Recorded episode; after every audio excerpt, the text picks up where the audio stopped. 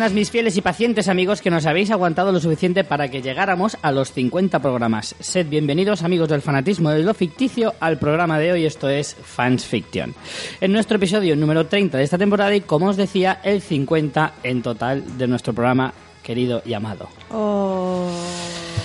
Conmigo están eh, hoy los cincuentones, María Santonja, Mm, No me gusta mucho eso. ¿eh? Eso no me ha gustado mucho. que no necesita leer 50 sombras de Grey para ser una pervertida.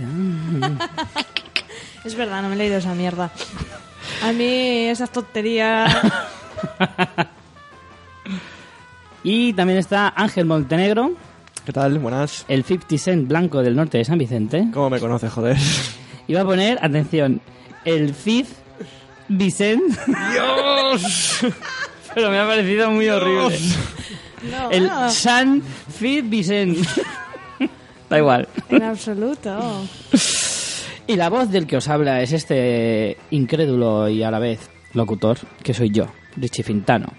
Que aunque, no, aunque os cueste de creer, no he estado nunca, ni estaré probablemente, en ninguno de los 50 estados de los Estados Unidos. Oh, y te gustaría, ¿eh? Pues sí me gustaría, sí. No son 50, son más, ¿no?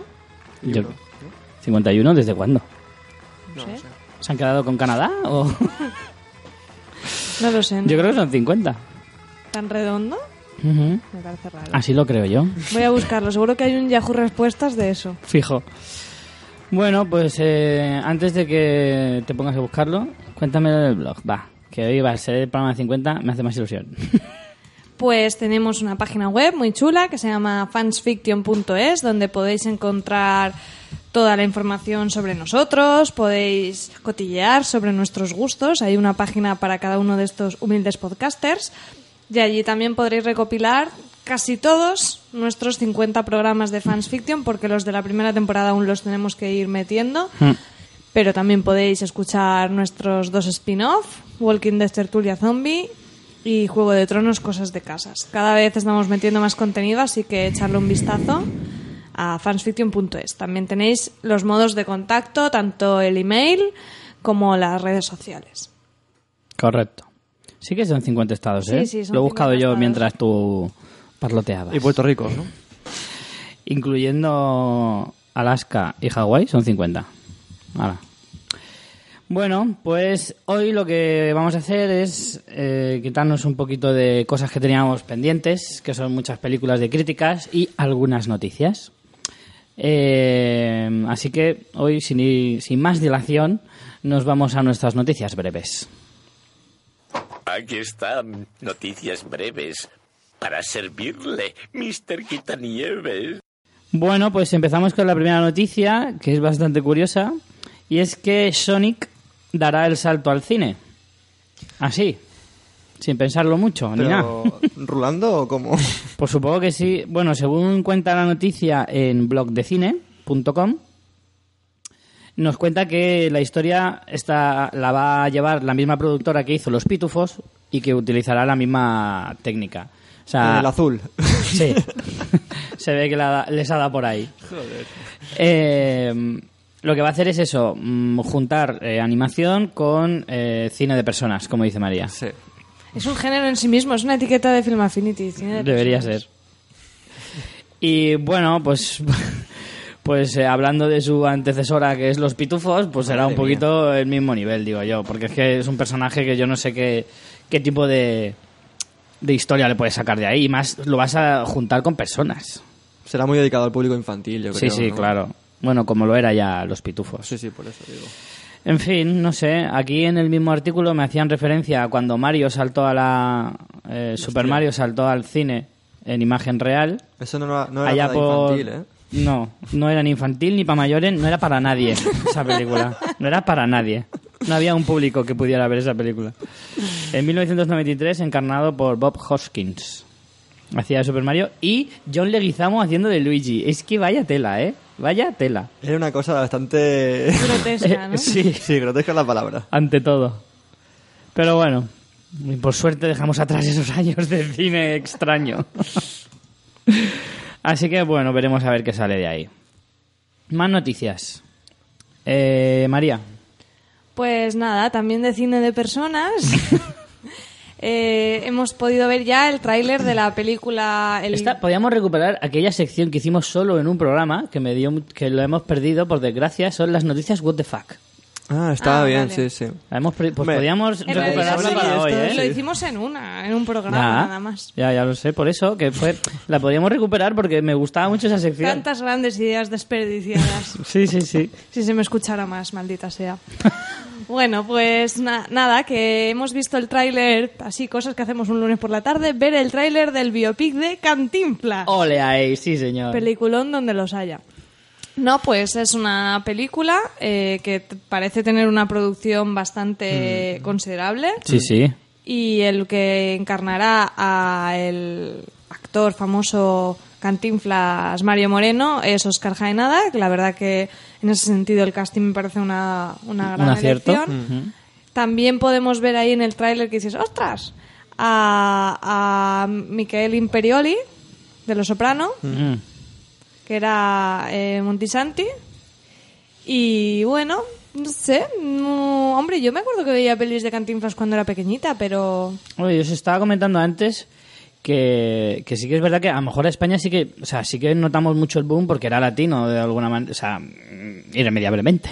Sí, mexicano. Mexicano. Sí, completamente. por eso. Eh, pero de verdad, pegó tanto pelotazo en Estados Unidos para que le hagan un biopic. Mm, Es que tendréis que ver el tráiler, en serio. O sea, de- realmente parece muy seria la película y con bastante nivel. Sí, cuenta desde los inicios de él en el mundo de la interpretación hasta su gran éxito en los años 50, superestrella de cine en Hollywood y tal. Hombre, la verdad que hizo muchísimas películas este hombre. Mm, yo creo que será lo típico que la historia del personaje histórico es interesante. Ya veremos el biopic. Tú que eres un gran odiador de biopics. Bastante. cómo lo, lo llevan, porque eso ya es otro tema, que el personaje dar de sida, pero ya veremos. Claro, que no se engañe que el hecho de que sea un actor español no de protagonista no quiere decir que la película sea española y de nivel ligerito, o sea, humilde, digamos. Nada, llevamos cinco minutos de podcast y ya estamos dando todo lo lado, muy bien. No, pero me refiero que, que eso, que no sé, que me choca, o sea, me parece fantástico, ¿no? Pero que me choca. Pues esa Sí. es la noticia, ya veremos. No hay fecha de estreno en España aún. Se estrena en verano en Estados Unidos y también en México, en agosto me parece que es finales, pero para España no, no hay fecha de estreno, lo cual me parece bastante extraño. Porque no sé, creo que es, que es una película que aquí podría funcionar para cada cosa que están estrenando. Me extraña que este proyecto, siendo con Oscar Jaenada y de un personaje tan, tan conocido, no, no tenga fecha de estreno en, en nuestro país. Ojo que Oscar Jaenada ya ha hecho un par de cosillas en Estados Unidos, ¿eh? Sí. Empezando por una pequeña aparición en la última de Piratas del Caribe. Sí, también sí, es salía verdad. en esta. En la del Che, también salía. Mm. Pero también era un papel pequeñito. Pues eso, bueno, pues ahí queda la noticia de, mm, del señor Cantinflas. Pondremos el tráiler, ¿no? Para que lo vean. Sí, claro. El tráiler, Claro, hombre, claro. Es, es curioso de ver. Sí, sí. Seguimos. La siguiente noticia, Ángel. Pues la siguiente otra vez, eh, Biopic. Los Beatles parece que van a preparar, bueno, no, lo- no ellos mismos van a preparar eh, su historia, pero, pero sí, NBC eh, abre un, un proyecto sobre la historia de los Beatles. Serán, dice aquí, ocho horas, o sea, supuestamente serán ocho episodios. Y lo que no sabemos muy bien es en qué época de... De NBC. Sí. Miniserie para NBC. Sí, sí, sí. Qué raro, ¿no? Un proyecto raro, ¿no? Proyecto NBC extraño. no... Bueno, no lo sé. A lo mejor pego la cagada, pero no recuerdo yo muchos proyectos de ese tipo para la NBC.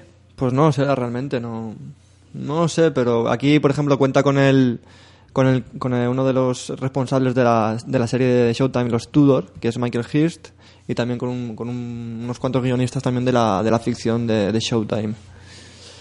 Entonces son, no sé, gente también entrenada en los biopics, no sé, veremos. Es lo que, lo que más eh, está la gente esperando saber de en qué época de todas. Porque si son ocho horas solo, no creo que hagan un, rep- hagan un repaso ahí en plan de toda la vida del- del grupo. Es imposible, yo creo. No, no creo. Por eso te digo que... Se centrarán a lo mejor en, una, en un periodo de tiempo concreto, sin querer abarcar Sí, demasiado, sí. no lo sé. Pero bueno, no sé, no sé.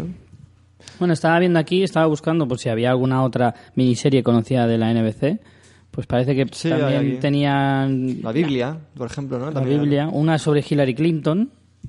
Sí, esa es la que ganó. ¿No es la que ganó el. Ah. En los Globos de Oro? Ah, no, no es Hillary Clinton, estoy mezclando. Nada, ignore Vale. me. Y bueno, también estaba la de esta, la de la semilla del diablo, también era de Sí, NBC. sí, No sabía sí. que era de NBC esa. Que ha- he oído bastantes malas críticas. Bastante, sí. Sí. Porque solo eran dos capítulos, ¿no? Creo que dijo eh, CJ que eran cuatro. Cuatro. estuvo aquí. Cierto, cierto. Sí, recuerdo eso. Pero alguien me dijo que había visto los, ah, que eran dos. A lo mejor el formato que lo han hecho en televisión es diferente y luego nos ha llegado a Amazon y esas páginas de otra de otra forma, porque yo creo recuerdo haber solo dos capítulos. No lo sé. No, no sé, sobre todo esto me, me parece peligroso, meterte ahí en tema Beatle solo con ocho horas. Ay, ¿quién vas a coger para poder hacer de los ¿eh? Beatles, tío? digo, es un, algo regalo. Eso sí que da curiosidad que te cagas. Mm, No lo sé, no lo sé. ¿No? Hombre, yo creo que es lo que más curiosidad da de un, de un proyecto así. En general, en los biopics, el quién hará de Hombre, sí, es lo típico, sí, sí. pero en algo así, tan de unos personajes tan, tan carismáticos, no sé. A mí sí que me, me apetece mucho, me parece un proyecto interesante, ya veremos lo que hacen, pero a mí sí que me, ha- me ha molado. Veo a Stonecatcher de John Lennon. No me jodas. Fíjate lo que te digo. Que nos, que nos escriban, a ver, ¿cuál sería tu cast perfecto para los Beatles, para nuestros, nuestros oyentes? Y para Paul McCartney estoy pensando en alguna señora mayor, pero no se me ocurre ninguna. ¿Y para Ringo no veis a, a Wolowitz, el actor de Wolowitz? Totalmente, totalmente. eh, pues igual, ¿eh? Igual le dan, ¿no? No creas que no. ¿Te imaginas que cogen al reparto de Big Bang Theory? Directamente. En fin, bueno, pues veremos a ver en qué queda la cosa de los Beatles. Vale, la siguiente noticia, eh, esta me ha parecido bastante curiosa, y es que Guillermo del Toro estaba embarcado en un proyecto sobre La Bella y la Bestia de personas también. También de versión, sí. Teníamos una, bueno, tenemos una versión reciente hecha en Francia con Vincent Cassel Sí, sí, sí. eh, de protagonista que se estrenó hace poquito, hace un mes o mes y medio, ¿no? O dos meses. meses. Un par de meses, Sí. sí. bueno, hace poco, este año. Y resulta que, bueno, Guillermo del Toro va detrás de, de este proyecto. Parecía que iba a ser el director, encargarse de la dirección, pero finalmente ha, ha dicho que no, que mejor se queda solo de productor y le ha cedido el testigo a Bill Condon. Así, la última película así conocida es El Quinto Poder, Sí. aquella que se basaba... Esa que viste tú, María. Sí, bastante demagógica y no me gustó mucho, pero bueno. Sí, esa, la película que se basaba en O sea, un en poco en el cuanto a personaje de realización estaba bien, el enfoque de la historia es lo que no me gustó. Mm. Se basaba un poco eso en, la, en el personaje de Julian Assange, el creador de Wikileaks. Bueno, parece ser también que Emma Watson está, está ligada a la película con, con el papel protagonista. Supongo que de Bella, Hombre, la verdad que le pega un montón, ¿eh? A Emma Watson, sí. Sí, le pega mucho, podría pegar. Sí, sí. Hombre, ¿Por yo qué no? Lo, ve- lo veo totalmente. Bueno, Guillermo del Toro ya tiene muchos proyectos. Tiene una peli ahora dentro de poco de animación. También la serie está en FX. Hmm. Está metido, la verdad, que en muchas, en muchas movidas el tío. Sí, este, este es un incansable de Hollywood. ¿eh? Este está metido, le da todos los palos y además no, no tiene ningún problema. Y en el cine también. no, es- me refiero a que siempre, siempre tiene un mogollón de proyectos a la vez. O sea, aparte como es verdad que tiene una faceta de productor bastante activa. También es verdad que yo una vez leí, eh, leí en una entrevista algo así, que es que le llueven los proyectos. O sea, es que eh, no tiene ni que ni levantarse de- de- del sofá para, para saber. Porque le, le- le surgen un montón de. O sea, le llegan un montón de ideas para hacer. Seguro, de guiones, increíble. Bueno, ya está ahí. Y la última noticia de hoy es que Denzel Washington, Gran, gran- Esto es muy importante, eh, cuidado. ojito, Denzel Washington volverá dentro de poco. ¿Por qué lo dices tú y no le dice Ángel, que es el fan número uno? Porque he encontrado yo la noticia, ¿vale? Y me la he pedido yo. Y me pico y no respiro. Exacto. Bueno, pues Denzel Washington. Además, la vamos a hacer a medias. Yo, como yo leo una parte y es la otra. Vale, de acuerdo. ¿Vale? Bueno, pues se está preparando un remake, atención, de la película de 1960 de John Sturge, eh, Los Siete Magníficos, que a su vez era una versión del clásico de Akira Kurosawa de 1954, Los Siete Samuráis. Pues atención, porque poniendo esos dos nombres en la mesa, el que va a dirigir esta versión es Antun Fu- Fuqua. Antoine Fuqua, mm, director de Training Day. De Training Day y de alguna cosilla más. Oscarizado papel de Denzel Washington. De Denzel Washington, justo, sí. Bueno, pues como bien sabéis, eso, Antun- Antoine eh, Fuqua ya había trabajado con Denzel Washington en varias ocasiones, entre ellas Training Day, y la próxima película que tienen en, co- en común, que es... Es de del Protector, de Qualiser, que parece ser también una adaptación de una serie de los 80. No, no recuerdo cuál es. El Protector, no me suena. Pero bueno, parece realmente una de sus películas eh, más. O sea, me, me he visto el tráiler esta tarde y, y parecía El Fuego de la Venganza. Pero bueno, eh, no sé, tiene un Y El. Fuego de la Venganza es para mí Es de las mejores película. películas de Denzel Washington. Sí, sí. Sin lugar a dudas. Y aparte también la dirige Anton Fuqua, la del Protector, que siempre es algo, no sé, interesante, violencia, no sé.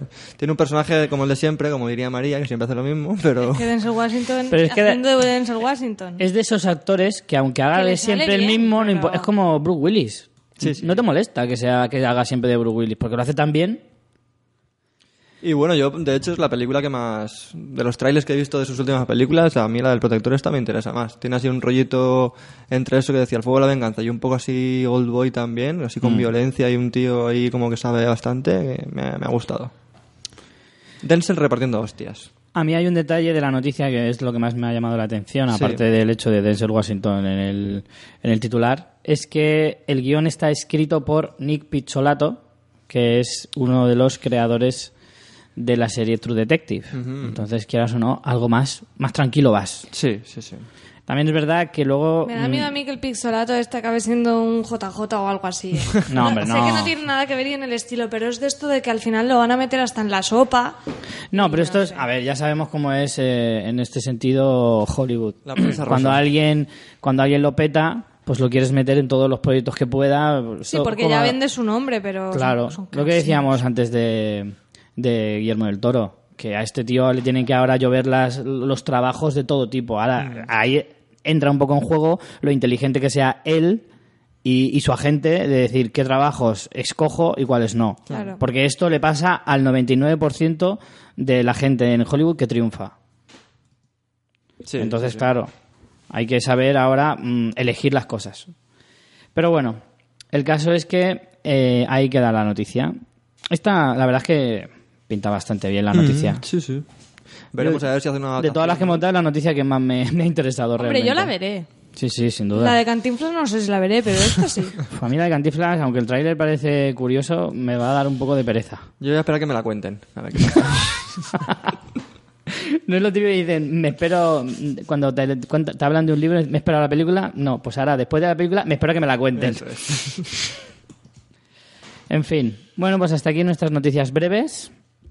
Que hoy, a pesar de que han sido muchas, sí que han sido breves. Han sido Sí. breves, sí, Por una vez hemos cumplido la palabra.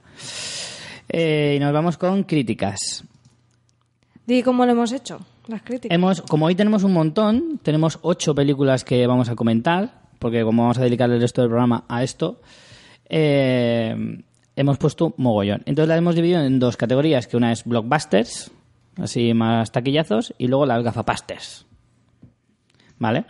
Entonces vamos a ir al- mm, salteando un poquito, así que vamos a empezar por eh, las gafapasters. Con... Dinos. Guillaume y los chicos a la mesa. Que tienen En français. En français. Oh, Oh. oh, oh, oh. Les garçons de Guillaume à table. Hoy por Dios. Por Dios. Me he puesto cachondo en un momento. Como hay cuánta hambre ahí en esta mesa, madre mía. Pues una película del director Guillaume Galien, guion también del mismo, y yo creo que tiene una, una parte muy autobiográfica. Eh, Sí, Este- porque es un tío muy sí. pesado, ¿no? Sí, Pero este que además está basado en una obra de él mismo también. sí, es muy yo. teatral, hmm, por eso. Joder, macho. Y, El público de que iba al cine, ¿quién era? Su familia también. de hecho, tiene dos personajes. Es él... Y el otro también es él. Sí, sí, sí, sí. ¿Ves? Joder. Tiene el personaje de... de Alguien tendría que hablar con este chico, ¿eh? de Guillaume e incluso de su madre, que tiene una La película relación- tenía que haber llamado Trabajo en equipo. Vale, vamos a dejar a Ángel que haga la crítica. Vale, vale. Es decir, menos mal, Reche, que habías dicho, me preocupa que en la sección de las pelis gafapaster no haya tonterías. bueno, si estoy yo en esta habitación. es muy difícil. Venga, dale duro. Pues es un- la historia de, un chico, eh, sobre todo con la relación con su madre. Eh, está, de hecho, es el, mismo, es el mismo personaje, el mismo actor, es él. Es una cosa muy, muy extraña, realmente. Y dice que es una, es una comedia. Pues yo realmente no vi ningún- por ninguna parte de la comedia. O si es una comedia, es A una mí no comedia me ha hecho ni puñetera muy blanca. Sí, sí, ¿Tú lo has no- visto, María? No, no, pero es que Ah. estoy traduciendo a Ángel. Ah, vale. La verdad que no. De hecho, fui al cine, fui al cine y estaba entre ver ocho, ocho apellidos vascos y esta. Y dije, ocho apellidos vascos no tengo muchas ganas, a ver si con esta comedia francesa me río un poco más. Cagallón, o sea, Sí, sí. cagada. Fijo. Cagada. Que luego vi ocho apellidos vascos y tampoco me gustó tanto, pero bueno. Pero te, habría re- te reíste más. Me reí más, me reí más. Sí. Esta es bastante más pretenciosa. Eh, y bueno, la verdad que trata, es que es un poco extraña. Para tratar un poco el tema de, de las etiquetas, de cómo nos valora la gente, es un poco así, las etiquetas, eh, cómo nos vemos nosotros a través de las, de las demás personas. Y es un poco, eh, desde pequeño este chico es el pequeño de la familia, le ponen la etiqueta de que es, eh, pues es homosexual, digamos, y toda, toda la vida, eh, pues él cree que es homosexual y toda la vida eh, como está alrededor de eso, eh, de cómo la gente te valora y tú te crees en plan cómo eres a través de, de las otras personas. Y como para explicar eso se hace un lío, intenta meterle comedia y realmente no, no me hizo gracia, luego creo que está maltratado lo que quiere, no sé, lo que quiere decir, no, no llega, no llega muy bien a entender el tema eso de pues eso de las etiquetas no de cómo de cómo, cómo eres o cómo dejas de ser a través de los otros Yo recuerdo que este, de esta película me parece que hablamos el año pasado cuando hacíamos sección de estrenos. Porque en cuanto he visto el cartel, me he acordado de que yo el tráiler por lo menos lo he visto. me parece interesante algunos puntos de realización y algún, algún sobre todo el tema con la madre no Eh, tener una- un personaje así como tan potente el tío está súper eh, influenciado por, por la educación de la madre y él, él quiere ser como su madre quiere ser una mujer no sé qué es como esa influencia de los demás hacia hacia ti mismo Mm. pero realmente no A mí no me está apeteciendo, pero nada. A mí ¿eh? tampoco. Es muy interesante el tema que quiere tratar realmente, pero creo que ni con comedia lo hace bien y luego es eso, demasiado pretencioso para una moraleja un poco vacía al final. Diane Kruger está también en el reparto. Sí, sale un momentito de masajista que está muy bien, pero nada, Bueno, cinco minutos. Dos minutos, ¿no? Vaya. Y tiene buenas críticas. Vaya, ni por esas. ¿eh? Así. mira, a lo mejor por ahí me convencías, pero ya no. Tiene cinco premios eh, César, no sé, en el Festival de Cannes también creo que estaba... No sé, o sea, que tiene muchos premios, pero a mí no... Al final, Affinity tiene todos semáforos verdes, ¿eh? Sí, sí, sí, sí, no, por eso te digo que tiene muchos premios y buenas curioso. críticas, pero a mí no me llegó nada esta película. De hecho, me aburrió, me aburrí bastante en el cine. Había momentos que me, me aburría. Bueno, Hace un paseo por España también, mm, no sé, tampoco es eso, la película tarda mucho en explicarte dónde quiere llegar. No, Los- Se va hasta ve- España. Sí, va hasta España como 20 minutos, vuelve, luego se va también a Alemania. ojalá irte a España desde Francia para 20 minutos, vaya Yo mierda. No sé si a lo mejor es tema de producción, a lo mejor por pasta o algo así. Por Puede colabora- ser. colaboraciones, porque van a Alemania también, no entiendo. A lo mejor A lo cine, mejor es cine europeo. y sí. para cobrar. Por eso te digo. Coproducción que se Francia... vaya de paseo. Y dura- Coproducción Francia-Bélgica. Y dura 85 minutos la película, ¿eh? Que Sí. no es que sea larga. Imagínate. Pues que con esa duración se te haga aburrida. Sí, sí, sí. Algo mal has hecho. No, no, no me gustó. Mm, No la recomendaría. No la que recomiendan, ¿no? No, Queda no. claro. Vale.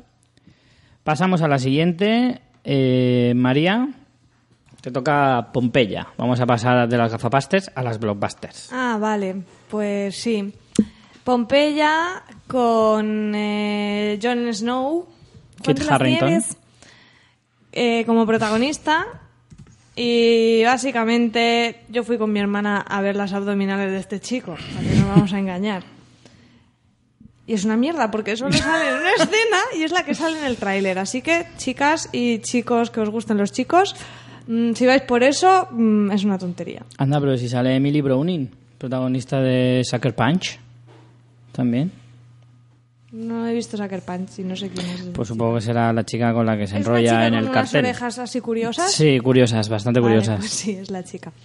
Bueno, Pompeya, pues tengo que decir que pese a que una- la historia es muy sin más, como tampoco esperaba por otro lado que fuera diferente, a mí me entretuvo. Creo que los efectos especiales son bastante chulos Y no es de esto que sales decepcionado del cine. O sea, no es una película épica de estas, no es un Troya ni algo así. Pero tampoco es un truño, ¿sabes? No Tampoco es pero no Hércules. es un truño, exacto. Te entretienes. Tú que fuiste con, con Aina Sí. a ver esta de Pompeya, creo recordar que la última vez que estuvo Aina nos dijo que había visto Hércules y la comentó un poquito. Sí, sí, sí. Y- Hablamos cuando hablamos de épica griega. Sí, entonces digo, ¿con cuál crees que salió más enfadada? con Hércules, ¿no? Por O- supuesto, no, no. O sea, ¿con esta salió contenta? Sí, es que está, a ver, la historia es muy chorra porque no tiene mucho sentido. Él, él es un celta, ¿no? Es de una tribu celta, matan a todos los celtas de su tribu cuando es un niño y él, pues no sé cómo, acaba como... No estará contento porque el Celta se ha salvado este año de bajar a la segunda. Ha jugado muy bien, ha jugado muy bien. Sí, sí. Entonces, bueno, pues lo típico, acaba de gladiador y pues, pues un rollo gladiator y luego si eso, pues, pues es que están en Pompeya y va a haber un volcán. ¿Sabes? Es que tampoco... Sí, es que es verdad, no, no tiene mucho más, pero la historia es entretenida, nos hace pesada y luego los efectos son chulos, el momento de- del volcán. Históricamente mm, me río bastante porque el volcán está bastante lejos de Pompeya y ahí pues te lo hacen bonito, la ciudad que se ve, ¿sabes? Como si estuviera en la ladera del volcán y eso no es así. Pero bueno, que se deja ver y es entretenida. Que... Hombre, esperar que una película de este calibre sea histórica, eh, dirigida por Paul W.S. Anderson, gran artífice de una gran saga de películas como pueda ser Resident Evil, ¿me entiendes? No sé si queréis entender eh, Hombre, no- por dónde voy. Ya no la pilláis en el cine, pero sí que es una peli que, que no te duele, que si vas un domingo por la tarde así para pasar la tarde palomitas, está bien. Y luego respecto a, a John Nieve, pues es igual de carapán sosomán que en Juego de Tronos. El chico está, está de buen ver. No es mi tipo especialmente, ¿eh? o sea, tampoco fui ahí muy rollo mojabragas porque no... Mi hermana sí, tengo... mi hermana sí. Pero a mí, bueno, pues bien, el chico está muy bien, pero... Un saludo, Aina. Besitos. A ti y a tus bragas mojadas. Pero, a ver, el chico está muy bien y tal, pero bueno, que es que es muy soso. Sí, un Es poco Sosaina sí que es, ¿eh? Pues No. muy guapete que lo queráis ver, soso, es soso. rancio man. Y la chica, pues bueno, la quieren hacer como rebelde contra su padre y tal, con un poco de protagonismo así, pero tampoco tiene mucha chicha. Y el malo es el... Kiefer Sutherland. Kiefer- Sutherland, madre. Kiefer Sutherland, de 24. Es Está verdad. gracioso de verlo también. Está gracioso, pero raro a la vez, ¿no? No, no, a mí me gustó, no sé, tampoco hace de malo malísimo, no sé. Este tío en los 90 hacía películas bastante decentes, ¿eh? Yo recuerdo que tiene un papel cojonudo en Algunos Hombres Buenos. Luego se fue a hacer 24, que es una gran serie, gran serie, y se ha perdido un poco ahí en, en el aire, no sé. Me da pena, tío, me parece un buen actor. Hijo de Donald Sutherland, por Sí, cierto. sí. Pues eso, que creo que es una peli que da lo que promete. No te esperes la- el gran peliculón, pero está bien. Vale. A mí hay una cosa curiosa que quiero remarcar, y es que hace unos años se estaba hablando de que el señor Roman Polanski quería hacer una película que se llamaba Pompeya. Sí. Y de hecho la iba a rodar aquí en Alicante, en la Ciudad de la Luz. Mm. De- Entonces no te creas nada, ¿sabes? Y de, no, no, sí que me lo creo porque además, de hecho, creo que hasta se empezaron a hacer algunos decorados. Eh, Entonces, Pero créete eso. me llama mucha... Créete eso, que seguramente la comunidad valenciana pagó esos decorados. Sí, sí, eso sí que me lo creo, por eso te digo que no me extrañaría nada que eso fuera cierto. Entonces, ¿en qué mundo, en qué universo hemos pasado de hacer una película de Roman Polanski sobre Pompeya y la ha acabado cogiendo un tal eh, Paul Hombre, W.S. Anderson? rollo, no no, sé. si es el mismo proyecto, No pero vamos, que me llamaría... No es- creo, porque no tiene. Es, es que dice. eh, gladiador, historia de amor, catástrofe histórica, natural, bla, bla, bla. Me parece curioso, parece curioso ese detalle, ¿no? El destino, co- cómo nos da esas bofetadas en la cara, básicamente. En fin, ¿tú la recomiendas? Lo que he dicho, para pasar una tarde entretenida y te la pones, ahora ya en cine no, pero te la pones ahí en una tele chula y los efectos están bastante guays, ¿eh? Yo hacía tiempo así que no veía una peli. tam- tampoco. Hace bastante que no veía una peli de catástrofes, pero está bien conseguido. Vale. Lo típico. Bueno, palomitera a tope, ¿no? Sí, el típico que muere alguno. Hombre, Alguno tendrá que morir. Es esto que Hombre, un sabes- volcán ahí, ¿no? Claro. No, pero de Se los, anda caso que gente ha muerto. ahí. de los importantes. No, es de esto que, que sabes todo. ¿Sabes? Que es como Hmm. te escribo yo el guion, pero bueno. Sí. Y esta es la típica película que iría a ver con mi, con, con mi amigo Eric, Mm. que en la que nos la pasamos genial, pero por los comentarios que hacemos es como la versión comentada por los... eh, no iba a decir, no, no puedo decir guionistas, pero sí puedo decir eh, mm, espectadores cabrones. Sí. Porque yo, me- la película de, por ejemplo, eh, La Furia de Titanes, me pareció un pedazo de truño de dimensiones épicas. Y sin embargo me lo pasé genial porque me fui con él a verla y nos reímos un montón. en fin, pasamos a la siguiente. Volvemos a las, ja- gaf- uy, a las Nos gafapasteras. ponemos las gafas de pasta. Correcto. ¿Y cuál va ahora? Pues no sé, comentamos el bollo. ¿Te parece? Yo me la iba a dejar para el final. ¿Quieres que la? Vale, pues Sí, la me gusta más para el final. Pues en la casa, otra francesa. Seguimos con cine francés. Venga, va. que la hemos visto María y yo. Pues eh, película de François Ozon de 2012, aunque aquí se estrenó en en 2013, que nos la recomendaron en el, en el ciclo de, bueno, el repaso que hacen en la FNAC de aquí de Alicante la gente del camarote y, bueno, y, y periodistas El de... de los Mars que Sí. fuimos. Y periodistas de, de Alicante hacen un repaso anual y esta estaba dentro de las mejores películas de 2013. Pues realmente es una de las mejores películas de 2013, totalmente de acuerdo. Me, me parece una, una gran película. La historia va eh, como alrededor de un profesor de literatura, que está así, pues típico desencantado, ¿no? Como pueden estar los profesores en España. Sí. Vemos que en Y- Francia también pasa. Sí, sí. Y pues un, un alumno que destaca, eh, un alumno que destaca con una reacción al principio del curso, en plan, ¿qué has hecho este fin de semana? Eh, y empieza a contarle una historia, una historia de... Con de- frases de sí. esto que dices, madre mía, este cómo escribe. Sí, escribes- Cuando, cuando los ejemplos que ve de alumnos es, ¿qué he hecho el fin de semana? El viernes comí pizza, el sábado iba a salir, pero mi padre me castigó. Me quitó, el, entonces- mo- me quitó el móvil. Fin Y entonces entré en mi cuarto y me masturbé. Fin. Sí, la verdad que yo he- me he identificado bastante con... ¿Con, ¿Con lo de la masturbación? No, con lo del, con lo del profesor con ganas de mm, matar. Ya. Cuando tengo que corregir algunos textos. Sí, lo entiendo. Bueno, ¿y qué, ¿y qué más nos cuenta la historia? Además de la historia que cuenta el joven. Es que es eso, realmente la historia va, va centrada en, en la intriga que te, que te propone este alumno. Porque el- el- lo que hace el, el alumno es escribir esta historia, pero te deja como un continúe, ¿no? Te pone, incluso le pone al profesor continuar la historia. Y es una historia que nunca sabes si es real o es ficticia. Eh, si lo que te está contando lo está viviendo, lo está experimentando. Mm, Da miedito. sí. El niño parece bastante perturbado. Sí. Porque no sé si lo has dicho cuál es la historia, al menos la base. ¿Relación alumno esto? Eh, profesor Sí, la alumno? eso se ve en la primera escena. Eh, cuenta que ha ido a casa de un compañero Eso es. Eso es lo que cuenta a la estudiar. reacción. Mm. Pero el tono con el que habla de esa familia, súper. con un montón de ironía sobre la, la clase media, no sé qué, tal. ¿Sabes? Es como súper crítico en realidad con el chaval, con sus padres, como burlándose, pero. Eso es con- lo que está relatando el chico. Claro, ¿te la redacción. Y todo es, todas las redacciones es como él va allí a esa casa y lo que pasa. Entonces, cuando tú tienes la versión esa, te quedas como, esto es verdad, no es verdad, esto lo está haciendo, se lo está imaginando. Y tiene ese rollo obsesivo que tú te pones bastante en el lugar del profesor que quiere saber lo que, lo que va a pasar, ¿no? Y no sé, me ha gustado mucho que Ángela antes estaba comentando que tiene un punto como parecido al El ladrón de orquídeas sobre el cómo construir una historia y cómo sobre el punto de vista, es una, es una película que va sobre el punto de vista. ¿Y cuál es la otra comparación que, que hemos hecho? Que, que habíamos comentado, hemos dicho como el ladrón de orquídeas. No sé, no me acuerdo. No sé. Bueno, ah, sí.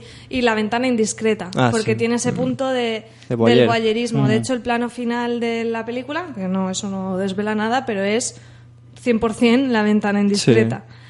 Y a mí me gustó mucho esa construcción de, de la curiosidad sobre el otro, de del dónde están los límites, de la privacidad. Mm, Me gustó mucho. Luego el punto de manipulación, no, no sé, tiene toca muchos temas con una historia que es muy sencilla, porque es que la historia no, no tiene nada. O sea, te cuentan el argumento, un niño que escribe redacciones de, que, del- de, lo que hace cuando va a casa un compañero. O sea, A mí lo- me, me seduce sobre todo eso de no saber qué es realidad y qué es ficción de lo que te está contando, ¿no? Hmm. Un poco ahí el intentar que tú al mismo que hagas un poquito de trabajo de espectador, ¿no? De que mientras la estás viendo Supongo, ¿no? Es la idea sí, que, me, sí, que me ha quedado. Eh, mientras la estás viendo, tú tengas que estar pensando un poquito y en plan, esto será verdad, esto no, esto... Bueno, Te lo facilitan con el personaje de- del profesor y su mujer, que son los que le- leen la redacción, porque lo que hace el chaval es, es, un, es un juego, ¿no? Es como una seducción, de hecho. Eh, el, el chaval cada vez que le, que le propone un ejercicio, a lo mejor son de adjetivos, pues él continúa...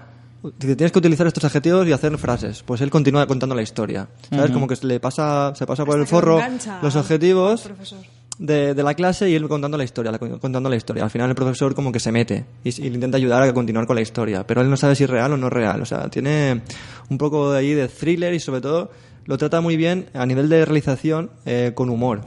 Tiene algunos, algunos toques de humor que son realmente espectaculares, que te sacan como mucho de la historia, te destensan muchísimo. Te, te ríes, te ríes de verdad, ¿eh? Hay momentos que te, que te ríes para ser un thriller. Claro, que no es, no es tampoco densa, ¿sabes? No es una No, no, no, película no. de decir, estás ahí con lo que va a pasar en la casa. No, no, no tiene ese rollo para nada. O sea, de hecho, yo la primera escena me reí un montón con el profesor leyendo las redacciones y cagándose en los alumnos. Y tiene puntos así que, que están bastante bien. Y, y es una película que, ya te digo, a mí me, me gustaría volver a verla para, sabiendo ya toda la historia cómo se desarrolla, volver a fijarme bien en todos los detalles para intentar con- bueno, un poco consensuar, porque tampoco te, te da las claves sobre lo que No. es real o no es real, pero eh, ese es el punto de interpretación de, que, que puedes tener tú como espectador.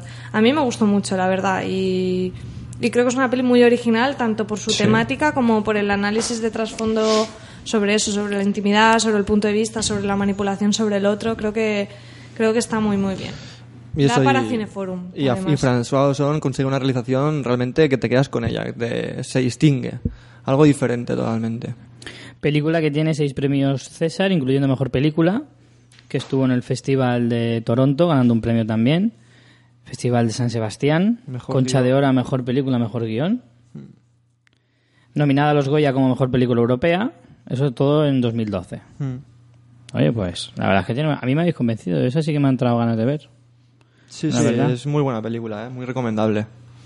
7,3 en Film Affinity de, de nota, que no es fácil Mm. pasar del 7 en Film Affinity en general. Bueno, ¿Compras, no sé. no, Richie? compro, compro.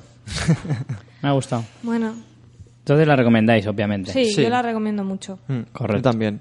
Y aparte es eso, te, te da muchas ganas de escribir. O sea, no sé, te da un rollo. inspiradora, ¿no? Sí, Quieres sí, decir. sí. Te da Hombre, muchas ganas sí, de... ¿no? Porque yo cuando leí la primera redacción el chaval digo, madre mía, en mi puñetera vida voy a escribir así. Sí, pero te, te, te, te pega la pasión que el profesor y el alumno tienen por, por la escritura, por la literatura.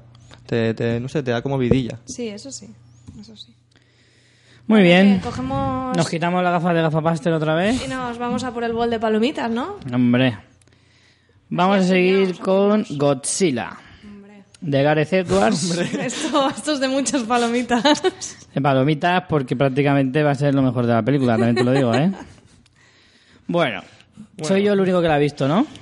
Sí. es que no sé para qué fuiste. De nosotros Pues fui a verla porque el mamón de mi amigo Alfonso siempre me, me mete ahí el veneno dentro. En plan, este trailer está todo guapo, vamos a ver esta, no sé qué. Y al final siempre me la juega. Y sí, bueno, la verdad es que el tráiler, hombre, el tráiler tampoco te engaña demasiado, sinceramente. O sea, el tráiler te enseña un par de escenas decentillas, que es verdad que las tiene en la película, pero mm, poco más. A mí es que es una película que tiene mucha paja, mucha, mucha paja, para luego las escenas de acción, que son excesivamente escasas. Acción, acción pura de verdad, tienes mm, solo la última media hora de película. Lo que hace que el, el- el personaje principal, que pueda ser Godzilla, tarda casi una hora en aparecer en la película. ¿Y dura mucho la película? Pues no sé exactamente, pero eh, no puede durar más Dos de... horas, a lo mejor. Mm, dos horas justas, sí. Dos horacas, pues más. Dos horas. Entonces, la película, o sea, el personaje, o sea, perdón, el monstruo, tarda casi una hora en aparecer. Y. No sé, es como que todo lo de. O sea, demasiada explicación a una historia. Que todos conocemos, ¿no? Y Claro, que además todos es como, conocemos. a ver, esto es de hostias y de monstruos. Sí, sí, no espero sí. profundidad. Si me tardas una hora de dos en, en que llegue eso... Y que además ni siquiera son. mm, Ni siquiera es una historia que te enganche. Es que ni siquiera me interesa saber de dónde ha salido este pollo, ¿sabes? O sea, es que Me importa una mierda, ¿sabes? Viene, destroza edificios, pues ¿tú qué te crees que vengo yo aquí a aprender ciencia? ¿Me entiendes? A mí nunca me explicaron cómo se hicieron las, las tortugas mm, ninja mutantes. ¿Y a quién le importa? Son tortugas ninja. ¿Qué explicación le vas a dar a eso? Es que nunca vas a encontrar una explicación lo suficientemente lógica para que me interese. Sí, sí, sí. ¿Me entiendes? Pues sí, radiación, pues sí, ha crecido un montón, pues sí, no se le puede matar. Fin, diez minutos, no una hora. Ponme leches, joder, ponme leche, que para eso voy al cine. Es verdad, tío. Para verme ciencia, me veo un documental de cómo es del Oppenheimer haciendo la, la, bomba nuclear. Es verdad, tío, es que es en serio, muchísima paja, tío. No me puedo esperar yo una hora a que me muestres cómo se te ha ocurrido hacer a ti al Godzilla este, que es una especie de espinete cabreado. Te lo juro. Sí, Te lo digo en serio. es un churro. Tiene, a ver, está chulo, pero es que era como muy gracioso, porque era como, en serio, tiene las patas gordísimas, pero gordísimas. ¿eh? Y luego tiene en la espalda, que te lo juro, era como espinete en oscuro y con mala leche. Joder. Porque eso sí es verdad, se asemeja mucho más al original de las historias eh, eh, japonesas y todo eso. No es como el de la película de 1998, que era como un tiranosaurus gigante, que no se parecía una mierda al original. Este sí, este se parece bastante más, pero es- así como regordete, regordete, además está así, parece que está como, como así de espumillón, ¿sabes? Así en plan, dice, joder, dan ganas de abrazarlo, tío. Joder. Y entonces, no sé, está guay. Eh, luego encima eh, se han montado una película porque mm, esto no es ningún spoiler, porque creo que de hecho en el tráiler mismo sale, que Godzilla se enfrenta a otro monstruo. Ah, sí. Sí, no voy a desvelar qué tipo de monstruo es porque eso sí que en el tráiler no se ve. Y así, si queréis verla, algo de sorpresa tendréis. Aunque tampoco No, demasiada. vamos a ver. No, pero para la gente que me escucha, a lo mejor, si le gusta este tipo de cine, a lo mejor le da curiosidad. A mí me dio y fíjate cómo salí. Entonces, eh, no sé, ya os digo, es una historia que en el fondo es difícil sacarle cierto provecho, es difícil, y que también es muy complicado encontrar la, la manera de, de- de abarcar, o sea, de abordar esa historia de forma interesante. Que te Entonces, algo nuevo, ¿no?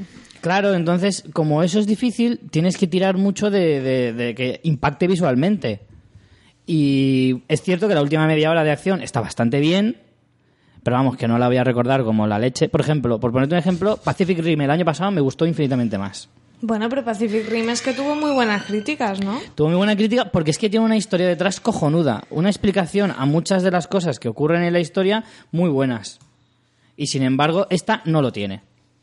Tenemos a un Brian Cranston que aparece en la película, sí, sí, sí. ¿Y qué hace ahí ese Y hombre? que tiene un papelito un poco irrisorio. Aunque más irrisorio es todavía el papel de Juliette Binoche, Mm. que hace de mujer de, de Bryan Cranston y que aparece escasamente unos tres minutos. Joder. No más.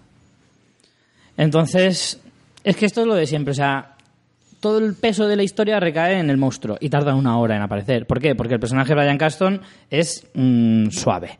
El del protagonista, entre comillas, que es Aaron Johnson, que es el protagonista de Kikash, por ejemplo, y que será uno de los próximos Vengadores, también tiene un papel, pero vamos, que no dice dos frases seguidas.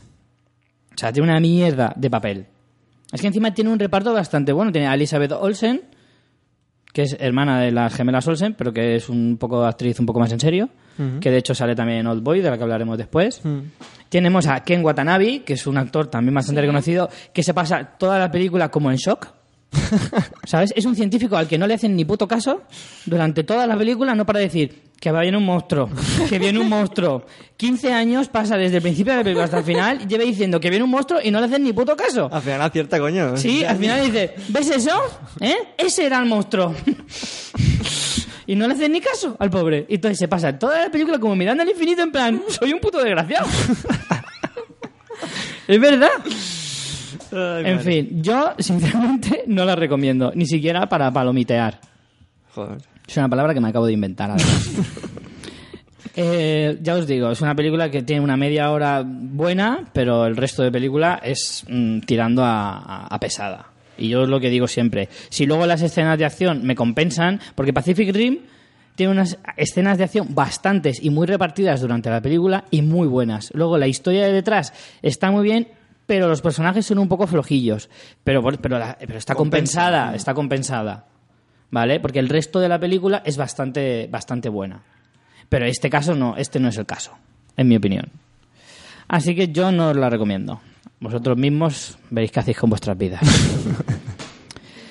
Pasamos y volvemos otra vez a la intelectualidad del programa. María, elige. Pues vamos a hablar de Dallas Bayer Club, la película por la que ganaron sendos Oscars eh, Matthew McConaughey como actor principal y Jared Leto como eh, actor de reparto. Película de 2013, los Oscars de 2013, dirigida por Jean-Marc Vallée. Es, cuenta la historia de un, un tipo que vive en Dallas, como su propio nombre indica. Hombre, ya había dicho que vive en Vermont. Pues no, fíjate, sorpresa. Sí. Primer giro de guion. Y bueno, es un tío que, bueno, muy, muy tejano de... Típico de ir a rodeos y montarse tríos ahí y cosas así. Un desfasado de la vida, Un básicamente. desfasado, un desfasado Es un tío que desfasado. trabaja en la obra. Un personaje. Bebe, bebe Águila Amstel. Te falta de decir. Pues no, porque es de Dallas, como ya he dicho, pero que si no. Ojo que la cerveza Amstel, no es broma, la cerveza Amstel la he visto en un montón de series que se ha importado la marca allí. En un montón de series aparece la cerveza Amstel. De hecho, en Shameless, una serie que yo veo mucho, eh, eh, hay un bar que aparece mucho como escenario y tienen ahí el grifo de Águila Amstel. ¿Me hace una gracia? Fíjate. Continuad, por favor. Y eso, y entonces, bueno, vemos que lleva una vida que no va por el camino del Señor. Y entonces, por una de las casualidades, de- por un pequeño accidente que tienen en la obra, pues va al médico y le diagnostican eh, VIH. Entonces él, pues primero se cabrea un montón porque, es- claro, no lo he dicho, esto está pues a principios de los 80. Se supone que es la- 85. Creo que es. ¿85? Sí. Bueno, pues en los 86 80. pone aquí en... 86. Es que pasan un par de años en la historia, entonces no, no sé Bueno, exactamente... sí. bueno, mediados, mediados de los Sí, 80. mediados de los 80, No- entonces, bueno... No te pellizques los dedos, María. No me los pellizco. Bueno, entonces él lo primero que hace es rebotarse como buen mm, cazurrito que es, ¿no? Diciendo que él no es un maricón y todo eso, ¿no? Pues sabemos la época, pues la fama que tenía. Pero sí que es homosexual. No, no, no, No, lo no, es. Ah, no, no lo es. No, no lo es. Que va, es súper conservador, de hecho. O sea, es un personaje como. Ah, fíjate muy- que viendo el trailer sí que me daba la sensación de que sí no, lo no, era. no, no, no van No, por ahí los tiros. Es un O sea, personaje él es- superduro. él Es así, es un personaje mm, bastante homófobo y ya te digo, cazurro. Pero bueno, entonces él en ese momento pues no había un tratamiento para, bueno, tratamiento, mm, no sé, Sí, sí, ahora hay un tratamiento para el SIDA. Sí. al menos para los síntomas, Sí, para sí. todo el tema de la inmunodeficiencia, bueno, pues no lo hay. O sea, no lo cura, pero lo trata. Sí, exacto. Pues hay como pruebas y, y, bueno, vemos ahí un poco una crítica a, la- a las farmacéuticas bastante, bastante grave, de las más bestias que he visto yo en, en cine. Hmm. Y, y bueno, entonces el tipo, pues. Es que tampoco quiero contar. No, no demasiado. cuentes la historia, bueno, claro. Vemos esa situación. Le diagnostican eso, que el personaje es así, de, de partida. Se enfrenta a que no tiene tratamiento. Bueno, de entrada le dicen que tiene 30 días de vida. Sí. Jolines. Y de hecho hay cartelitos que te van diciendo día 1, día 5. Y como él se tiene que enfrentar a esa situación con ese contexto mm, social con el que se encuentra. Y bueno, es que es eso, prefiero no contar demasiado más, Ángel, no sé, bueno, ya aparte la, la crítica, ¿no?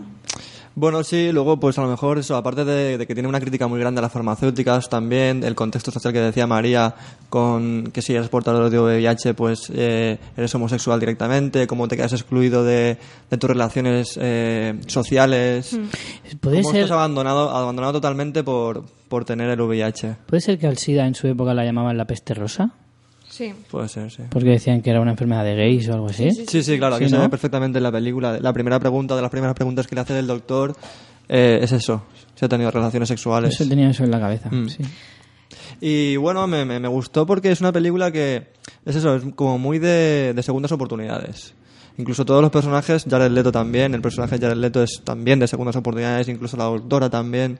Es como que todos los, los personajes principales, que al final la película va de eso, de, de, de la vida de esos tres personajes, un poco como se cruzan. Es como, pues eso, eh, cambio y evolución de tu forma de pensar en las circunstancias de tu vida, básicamente. Eh, te enfrentas a unos problemas, te enfrentas a unas circunstancias y cómo, cómo los personajes evolucionan. Y la verdad que es, a pesar de ser una película muy devastadora, porque es una, una película muy, muy dura, Hombre, el tema que trata no A puede mí ser no de otra manera, ¿eh? a mí sí que me ha parecido... A ver, me parece que el tema que trata es duro, pero no es lacrimógena. No, no, no, no, no quiero decir que sea, que sea como eh, drama queen, ¿sabes? En plan, no dramática de mierda. Me parece una, una... que no se centra en la enfermedad, se centra en los personajes. Por eso es Sí, buena, yo creo. sí, sí. Porque no se mete en, en, Tenga, te voy a contar esto de, de qué le pasa a ese, Claro, no- de, si ay, sufre, si no, no. sufre. ¿Y qué relevancia en la historia tiene el personaje de Jared Leto?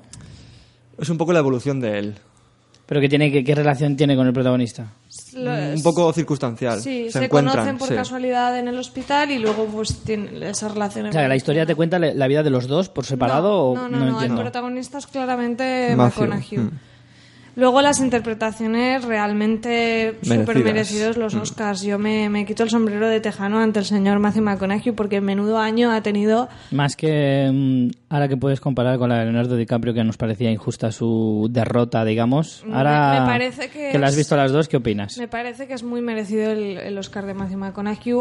Lo que pasa es que, bueno, ¿qué, qué vamos a valorar? Eh, la- el Oscar por las películas, la trayectoria, a mí me hacía mucha ilusión ya el de DiCaprio, pero las interpretaciones, pff, las dos. Por es que además son súper difíciles de, de decir, porque una es un drama puro y luego eh, el Lobo de Wall Street tiene unos puntos de comedia. Es que me, me cuesta mucho valorar. Yo creo que cualquiera de los, de los dos lo merecía. No sé, Ángel, tú si estás de acuerdo. Sí, realmente sí, sí. Lo que pasa es que, claro, lo que decimos siempre, un papel así como más dramático siempre juega a tu favor. Hombre, claro.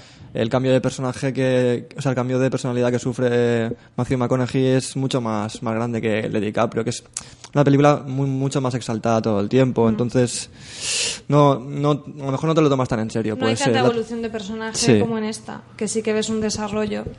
Y en ese sentido, Matthew McConaughey, vamos, es que me parece que clava cada frase, o sea, es Mm. que te deja pegada a la pantalla totalmente su interpretación, pero, pero vamos, o sea, no, no sé, es que es como que no, como si en este año yo hubiera descubierto a otra persona diferente con este actor, porque entre True Detective y este papel, es que este papel me parece aún mejor que el de True Detective, lo cual me parece, mm, o sea, esta interpretación me parece increíble. Y Jared Leto también increíble. Por cierto, ¿no te pareció que Jared Leto, que va caracterizado de, de mujer, se parece un poco a... Ah, León, ¿cómo se llama? María León. A María León. Se parece un montón. Hay algunos sé qué que se parece a María León. Te lo juro. Pues no, o sea, no, o sea, no lo había pensado. Pues sí. Y otra cosa que yo quiero decir de esta película es que, bueno, como decía, no es nada lacrimógena y me parece que la historia en sí tampoco es compleja. No es rocambolesca, de hecho es muy como... No tiene giros de guion súper... mm, Te voy a dejar ahí con el culo torcido, ¿no? Es como que va pasito a pasito, pasito a pasito, pasito a pasito y te ha enganchado. Y en unas pocas escenas estás dentro de la historia y cuando te das cuenta ha terminado. No sé, es como que tiene un increchendo como muy de poco a poco, muy de poco a poco. No, no sé explicarlo mejor, no sé, no, no tiene un... Sí, que es no hay- como si no, no, no sé, me cuesta como, ¿sabes? Los, las típicas eh, mm, partes que podemos mm, separar, Analizar, un- sí. analizar una historia, ¿no? Con el, eh, de la presentación, nudo, desenlace, pues aquí me costaría un poco decir dónde ¿Qué partes cada cual, no? Sí, o sea, no porque no la tenga, que sí la tiene, pero me parece que está todo como muy hilado, muy pim, pim, pim, pim, pim, pim. Y te va Que no sabes dónde empieza una y dónde acaba la otra. Sí, me parece que es muy fluida, muy, muy orgánica. No, no sé decirte. Y eso lo hace, primero, el tener un protagonista tan absoluto, que claro, es que, es que está en todas las, es- todos los planos, está este Mm, hombre, no, no- prácticamente. Y, y luego que es que, es, es que está muy bien contada, está muy bien. Y los secundarios ayudan mucho a la historia de él. Mm. Es que muy bien, muy bien. Y no, y no, yo a diferencia de Ángel no creo que sea tan, tan dura la película, creo que es más que dura diría que es interesante y intensa, pero no no sé, o a lo mejor yo me estoy haciendo aquí ya de piedra, pero no yo soy muy llorona y lo sabéis y yo por ejemplo en esta película se me pusieron los ojillos así un poco, pero ni llegué a llorar. Quiero decir que no es de ese rollo, no es de, ay, no tengo ganas de ponérmela que voy a No. pegarme una plorera. No. O sea, te, te llena la historia, pero tampoco es durísima de.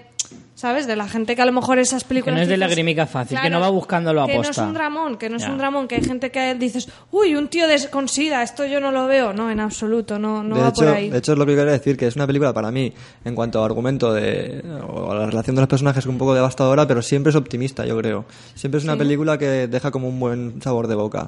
Es como, como te antepones un poco a, a tus problemas. Cómo los, los solucionas. Eso, te da como eso, segunda oportunidad y me parece vitalista a pesar de tratar de, de a veces de la muerte. Hombre, a veces las películas que hablan sobre enfermedades, sobre son películas que, que, que, que de alguna manera in- incitan a la buena vida, o sea, a la buena vida, no, a, sí. a- a vivir, a las ganas Sí. de, de poder de seguir viviendo, eso lo que tú dices, las segundas oportunidades y tal, por razones lógicas, ¿no? Un poco cuando cuando ves eh, la muerte cerca es cuando más valoras la vida. Sí. En fin, bueno, pues algunos detalles de la película es que además de los dos premios Oscars que se llevó a sendos actores, también se llevó los Globos de Oro a, a ambos dos. Eh, tuvo presencia en muchos festivales importantes como los Critics' Choice, los premios del Círculo de Críticos de, de Nueva York, los Independent Spirit Awards y bueno, unos cuantos más. Porque esa película de, de carácter indie un poco y tal, pues obviamente daría bastante vueltas por muchos de, de estos festivales. Sí, recordemos que el presupuesto era bastante bajo, incluso que cuando ganó Mejor Maquillaje, que ganó el Oscar, ¿no? Eh, dijeron que tenían un presupuesto de 200 euros, simplemente. Sí, sí, sí, no, no- y sin embargo mm, es- se llevó el premio Oscar a Sí, maquillaje. sí, por eso te digo. Sí, sí, sí. Que es curioso eso. Bueno, entonces la- obviamente la recomendáis. Sí, es una Sí, queda claro. del 2013 totalmente. De hecho, yo, mm, jolín, he tardado un montón en verla. La tenía ahí en mi lista de pendientes un montón de Yo la tengo también pendiente. Y estoy contenta de haberla visto ya, me gustó mucho. Muy bien. Pasamos a la siguiente de Blockbusters, Maléfica. Esta la hemos visto María y yo. Ángel, tú no la has visto, ¿no? Esta. No, no. Pues... ¿Quieres que vaya yo primero? Sí, yo llevo un montón de rato hablando. Además, si vas a... Le sacudo yo y así tú luego intentas suavizar el palo. bueno, pues Maléfica. Bueno, pues película dirigida por Robert Stromberg, protagonizada por la eterna Angelina Jolie. Me Y suena como si fuera una abuela. pues hombre, en esta película se ha visto que ya los 40 no los cumple y, y en fin, anda por ahí. A ver, a mí sinceramente me la esperaba infinitamente mejor. Me esperaba una película un poco más, eh, un poquito menos para niños.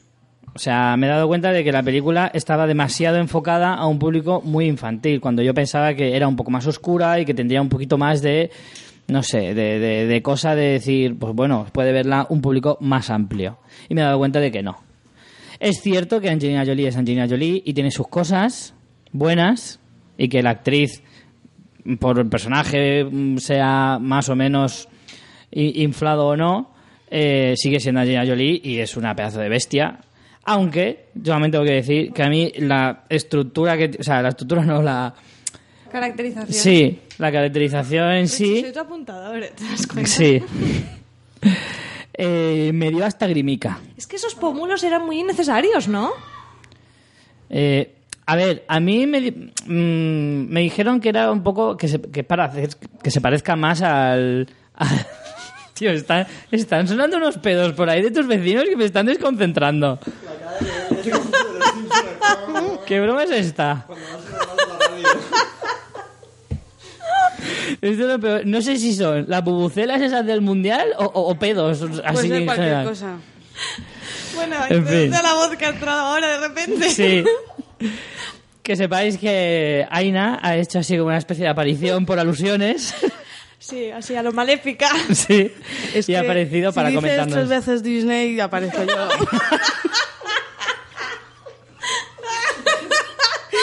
y como digas algo más, te cuchillo. Efectivamente. Pues eso, como está diciendo, que la caracterización de lo de los pómulos a mí también me estaba poniendo de los nervios. Estaba diciendo, por favor, ¿qué tiene esa mujer en la cara? Me está poniendo, o sea, ¿qué le ha picado en la cara a esta chica? A mí eso no me pareció mal.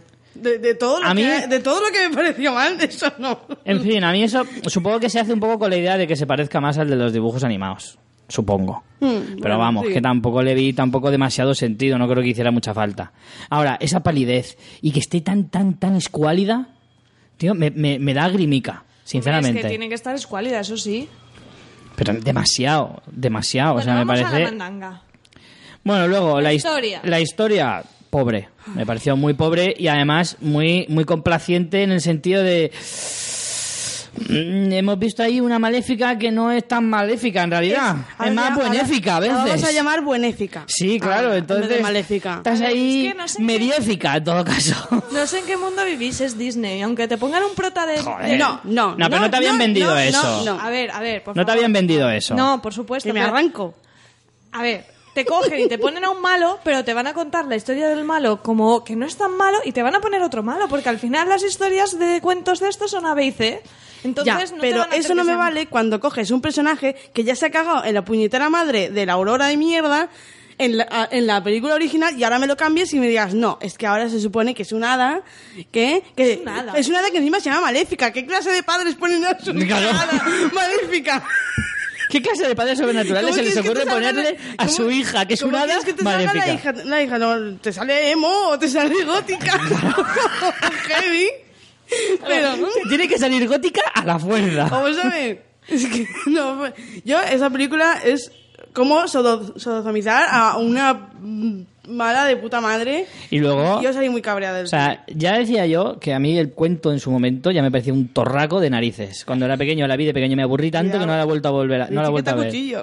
No, lo siento, Aina, pero es verdad. Y, y ya decía yo, ahora lo he comprobado por qué. Porque, entre otras cosas, a la niña esta, a la Aurora, yo está diciendo, por favor, que, Que se pinche, maten. pero que se pinche heroína, por favor, o que no, se no, pinche no, algo. eso se lo pincha es más, Sí, sí, no. tenía Voy a un vivir- bofetón. Voy a vivir con hadas y con duendes y están todos mis amigos. Hay un momento de la película, ¿Qué ¿no os dais cuenta? De, hay un momento de la película en que está rollo ahí Oh. Happy, Happy Flower, que parece que No, se ha metido no. LSD, y la maléfica le hace así en plan, ¡fum! Y la, y la duerme en plan, ¡que te calles ya! Eso es lo mejor, eso es de lo mejor claro. de la película. Eso que es- te calles ya, esa es la parte vida. que te digo yo que se empieza a alucinar ahí de repente te, te enteras de que yo qué sé que, que existe todo eso y, y, no sé te quedas tan Por favor, no sé. por favor. Nada, nada, Ahora, no me gustaba nada. al hacerla feliz la han hecho mm, drogada puntos a favor que le puedo dar a la película, mínimamente, es eh, los efectos están muy currados, eso es verdad, son La espectaculares. No, la ambientación es muy chula. La ambientación está es muy, bien, guay, ¿eh? eh, los efectos son geniales, la batalla que hay al principio me parece bastante buena, Sí. excesivamente como corta. las series de Joey no que la fotografía la luz la iluminación Sí, bueno, un poco, pero está bien pero es una mierda Pero la batalla del principio tiene un momento ahí de acción bastante chulo. Incluso podemos ver a Angelina ahí repartiendo un par de leches, que la verdad es que se Con agradece. alas está chulo, ¿eh? a ver si a mí sí. lo que han hecho el lo que ha hecho Angelina con el personaje con voy a llevarlo otra cosa porque no es, no es maléfica me parece bien pero no le llames maléfica porque eso no es maléfica Exacto. O sea, Luego has cambiado la historia del sé. cuento de una manera que... O sea, cambias la, la- la Demasiado historia cambiada, ¿no? demasiado cambiada, pero encima para peor. Es que además hay muchas versiones de este cuento, no solamente está la tétrica, hay muchas versiones, entonces puedes hacer del cuento original de las varias versiones, puedes hacer otra cosa, o sea, es que podéis haber hecho, se podría haber hecho algo más original que, que, esto, o sea, coges, o sea, en mi, opinión, coges un personaje que todo el mundo le encanta, o sea, que es súper mítico, para aclamar a que venga gente, haces un trailer que no tiene que ver luego con la película, porque en el trailer da, da la impresión de que Que es más Claro. de que, de que va- más oscura y que Claro. Maléfica va a hacer por lo que tiene que hacer Maléfica, que es El ya mal. El mal. Claro, yo al principio de la película está diciendo, uh, cuánto colorina hay por aquí Entonces, para una película Luego de... llegas al cine, te encuentras de todas las hadas y todas las bosques de mierda y. Pero y- luego es verdad, y a, la- ¿esto qué? a las tres hadas, mira, no sé a quién tenía más ganas de, de, de, de- de hostiar con... Y a- perdón. Y, y- y el, y el ¿De las y tres el o a la Aurora? Felipe, ¿qué, qué cojones pinta ahí? Vamos a ver. Que es un Ay, niño- ese que es un Justin Bieber. O sea, que es un Justin. Bieber entre. Justin Bieber que lleva un chándal de full looker al final de la peli, azul. Es que no. y y es que no. Horrible, horrible, horrible. Que además el, el chico ese parecía que, que lo habían cogido del anuncio de colonias que se estaba rodando al lado. Sí, sí, sí. ¿Me entiendes? En plan, Mira, oye, que nos falta. Que se nos ha invitado. Sí.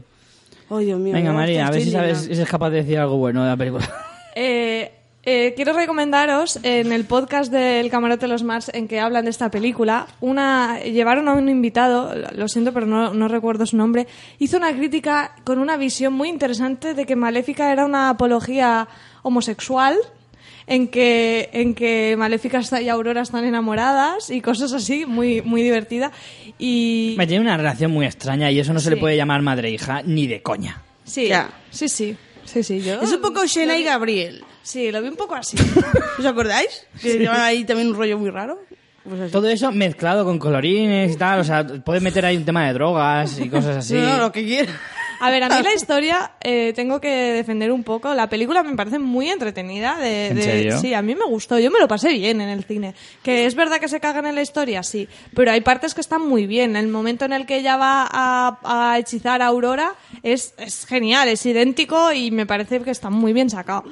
El, el ¿cómo se llama? El rey este, el rey, ¿cómo se llama? Qué El pesado. rey Anda, que también el rey, o sea, ¿en qué, Estefan, en qué Estefan. mundo? O sea, Estefan. porque es un pichón que te cagas. Sí, sí, pero ¿En qué- o sea, pichonaco, ¿eh? Que, bueno, de, de niño es como un poco más mono, pero es que luego de mayor, ¿en qué, en qué mundo una tía como Angelina Jolie estaría con ese tico? Vamos a ver, que es una mujer de Brad Pitt. Bueno, por escúchame, favor. escúchame, más tonta es a la reina, que le cuenta toda la historia y no se le ocurre decir otra cosa. ¿Estás enfadado?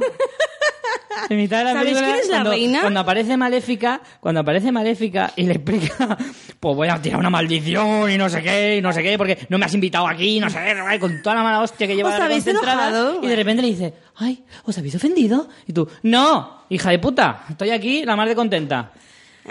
Bueno, es eso, super final feliz. Luego el, el compañero que tiene el búho ese, compañero, no, no Es un, es un Cuervo, cuervo. cuervo. Es un cuervo. Eso no pinta nada, el hombre ese en la historia. No. Es una pegatón. No sé. Es como si fuera como la conciencia, de repente, ahí, un, pepi- un pepito No sé, es una película entretenida, eh, visualmente está muy bien, pero sí que es verdad que a los talifans de la historia Disney, como hay, Yo no soy nada talifán y te aseguro que salí igual de cabreado que, que aquí la muchacha. Te lo Yo digo, es ¿eh? que con el final, es que, es que, es que- No, sé, No lo voy a mí- decir, pero- A mí pero- lo que no me, es que no, lo es que que no me gusta es, es que al final sí que ve- veo... Veo que son unos falsos progres los que están en Disney ahora. Claro que sí. que te quieren vender, y eso sí que no me gusta, ¿no? Te quieren vender que son más modernos, que una nueva, eh, nuevas relaciones, cambiamos los cuentos, mm, las princesas no necesitan al príncipe, bla, bla, bla. Pero al final me estás vendiendo la misma mierda con otro lazo, porque al final Totalmente. es A, B y C, la mala pues vale, se llama maléfica, pero la hacemos buena y ponemos a otro malo porque las historias tienen que tener un bueno y un malo. Pero muerte por barranco, no vaya a ser que sí, bueno, un poco. eso muerte Claro. por barranco clásico Disney. Hay un poquito de sangre y, y no sé. Entonces, no sé. me hubiera gustado que en ese sentido hubieran arriesgado más. Y creo que las escenas más chulas son las que están más al principio, cuando aún Maléfica tiene ese punto de cabrona. Cuando Aurora es pequeña y hay un momento en que se acerca al bebé y empieza a decirle te odio y cosas así, que está, está más chulo, no sé. No, no, no, no vas a dejar de empatizar con ella porque sea cabrona. De hecho, la historia que te cuentan al principio, por, por lo que ella se enfada, me parece que estaba bien metida. O sea, me parece que estaba chulo para justificar que el personaje echara la maldición. To- toda esa parte que se han inventado. Aunque vale, lo de que sea una es una cutrez, pero vale. Pero esa historia de las alas y todo eso me parece que está bastante guay metido para que sea mala. E incluso le puedes hacer una un poco de conversión al buenismo, pero tanto. ¿Sabes qué pasa? Que yo tengo la sensación de que Disney le tiene pavor a que asocien la factoría Disney a películas eh, tan oscuras como la gente se pensaba que Pero era la que, película. no sé, después de traumatizar a miles de generaciones con Bambi, con Mufasa, ¿ahora qué- ¿de qué van? Con, no, ahora Pero como es está que- todo muy edulcorado, pues no, no, tienes ma- no, te genera mala Ya, imagen. pero no sé, es que yo no, a mí no, estas cosas. Nada, nada. Caput. Es que Esta, vamos, no la sí recomiendo ni, ni a mi peor enemigo. Yo no, yo tampoco. Yo que hagan las de verdad, que tengan narices y, y hagan las de verdad, los cuentos de verdad. Claro que a ver sí. si alguien tiene narices de hacerlos, que eso no los han hecho ni- ninguno.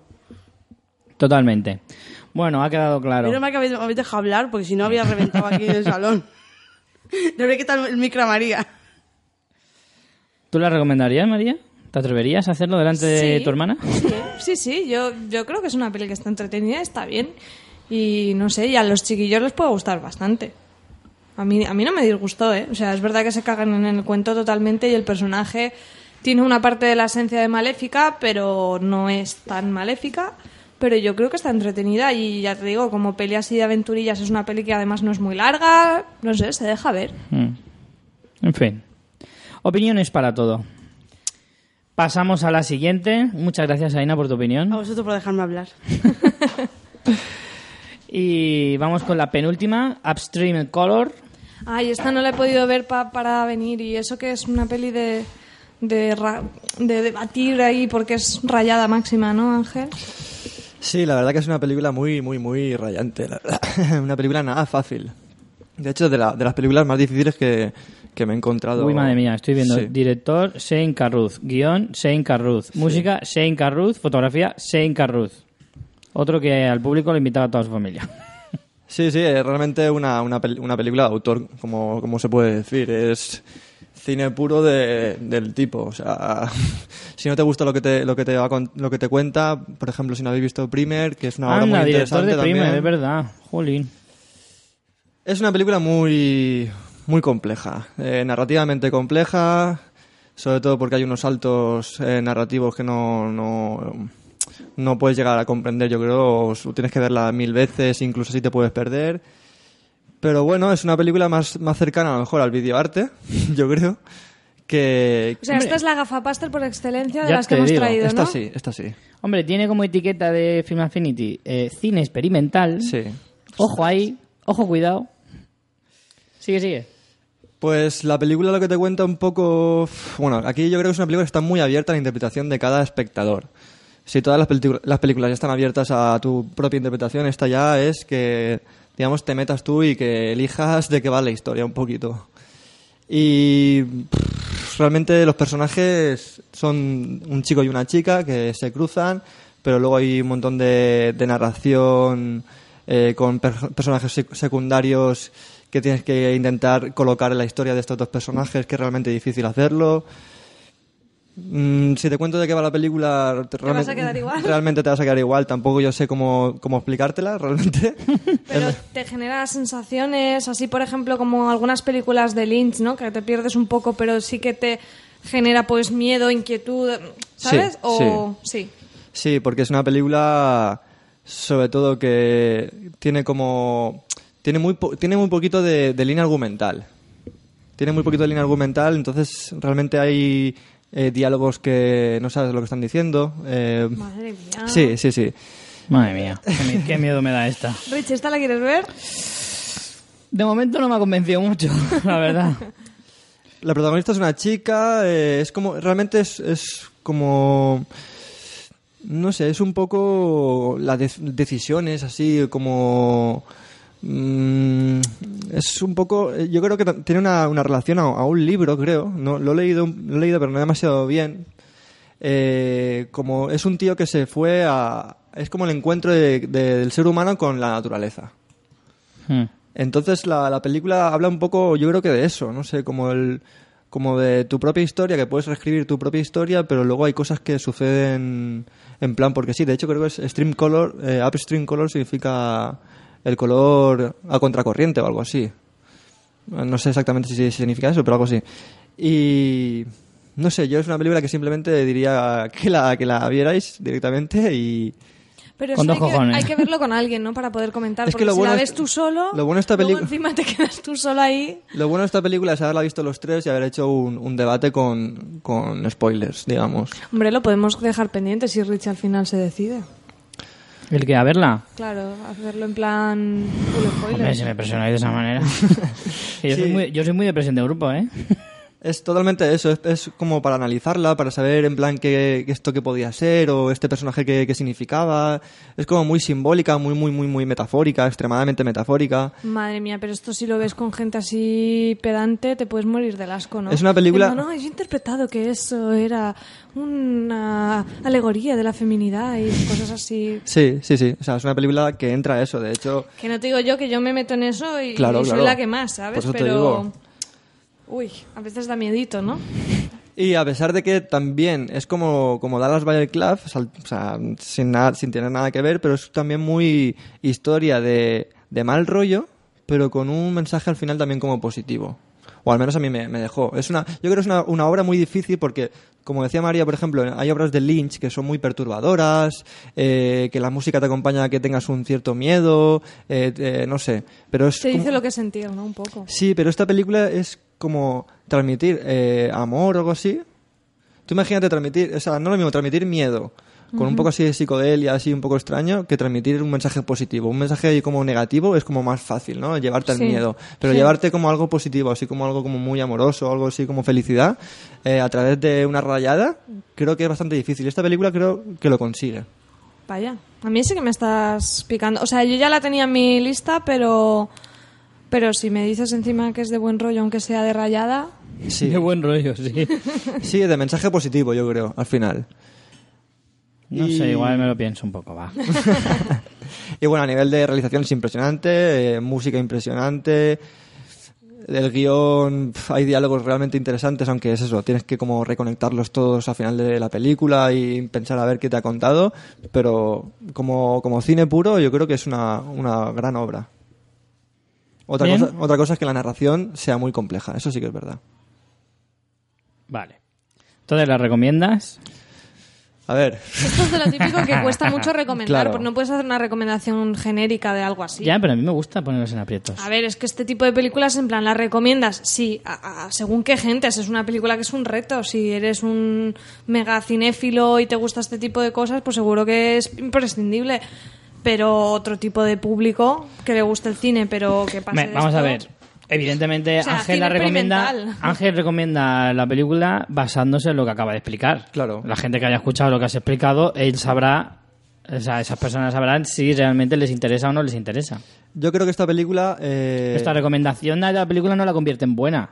A mí, me- a mí me parece una, una gran obra, pero creo que como, como algo completo me parece un poco preten- o sea, me parece pretenciosa.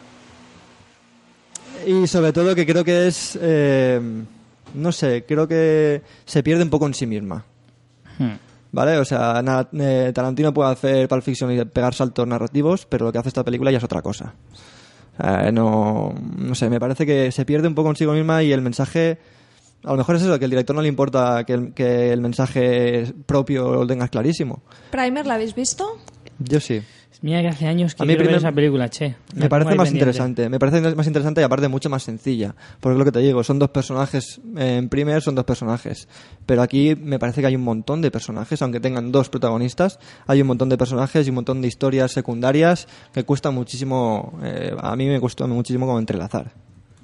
Pero bueno, es desquiciante. Es desquiciante, entonces como que te propone que, que- que la ordenes. Y yo sé, pues siempre voy a abogar por películas que te propongan algo diferente. Entonces me parece interesante de ver. Muy bien. Ahí queda eso. Vale, vamos con la última de hoy, que es Old Boy, la versión norteamericana, el remake que, que se estrenó a principios de este año. Y bueno, eh, a mí me ha parecido. A ver, no quiero entrar en la comparación constante con la original, con, el con la película de Park Chan-wook de 2003. Bueno, pero parte de eso tendrás que hacer, ¿no? Sí, algo, por eso voy a hacer una comparación al principio y luego ya quiero analizarla como película individual. Eh, creo que la dirección de Spike Lee es bastante, bastante buena, bastante, bastante notable, pero en mi opinión no llega al nivel de, de. Me parece que Park es capaz de, de transmitirte unas sensaciones que esta película se queda algo corto. ¿Vale? Supongo que el hecho de, de- de ir con, es- con sab- sabiendo lo que va a pasar, de alguna manera, las sensaciones no te llegan igual. Soy consciente. Pero para el que no haya visto la película coreana, yo creo que en el fondo le puede pasar un poco, un poco lo mismo si después de ver la versión americana ve la coreana. Entonces, em, sí que es verdad que los cambios que, han- que hay en la historia, el desenlace final sobre todo, que es una de las mejores partes, bueno, es la mejor parte prácticamente de la, de la historia, eh, en la versión americana se ha cambiado bien, pero... O sea, se ha cambiado y no es que moleste, pero creo que la versión coreana es mejor, es más impactante, te queda, te queda un- una sensación mucho más rompedora. Eh, me gustaron muchísimo los actores. Josh Brolin me parece que hace un personaje bastante, bastante creíble para lo complicado que pueda parecer. Porque, no sé, este tipo de personajes en los actores asiáticos es más fácil que te lo creas porque como no estás acostumbrado a ese tipo de historias, mm, no te... No te mm, ¿cómo decirlo? Te llaman tanto, no te sobresaltan tanto.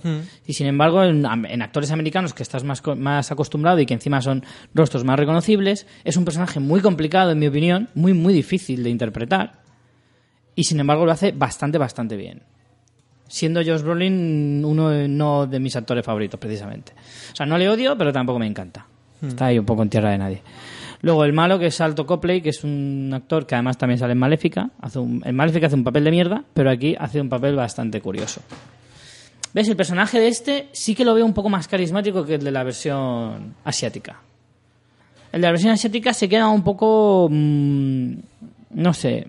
mm, Este, o sea, que este le veo con más con más historia, más carismático, más, no sé, que tiene un poquito más de fondo, ¿sabes? El de la versión coreana era un poco menos, o sea, un poquito más escaso, ¿vale? Para la gran historia que tienes, mm, poco potente, ¿vale?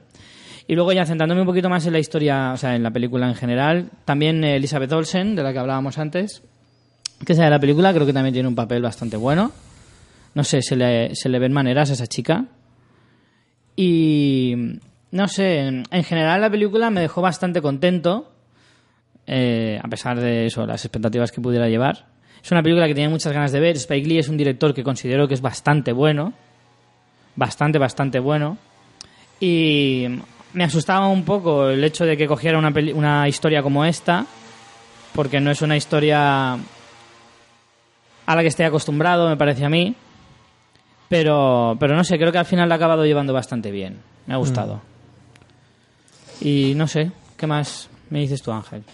Pues claro, eso es lo que tú dices. La comparativa con, con la película de, de, de Park pues sale perdiendo realmente cuando las comparas. Sí.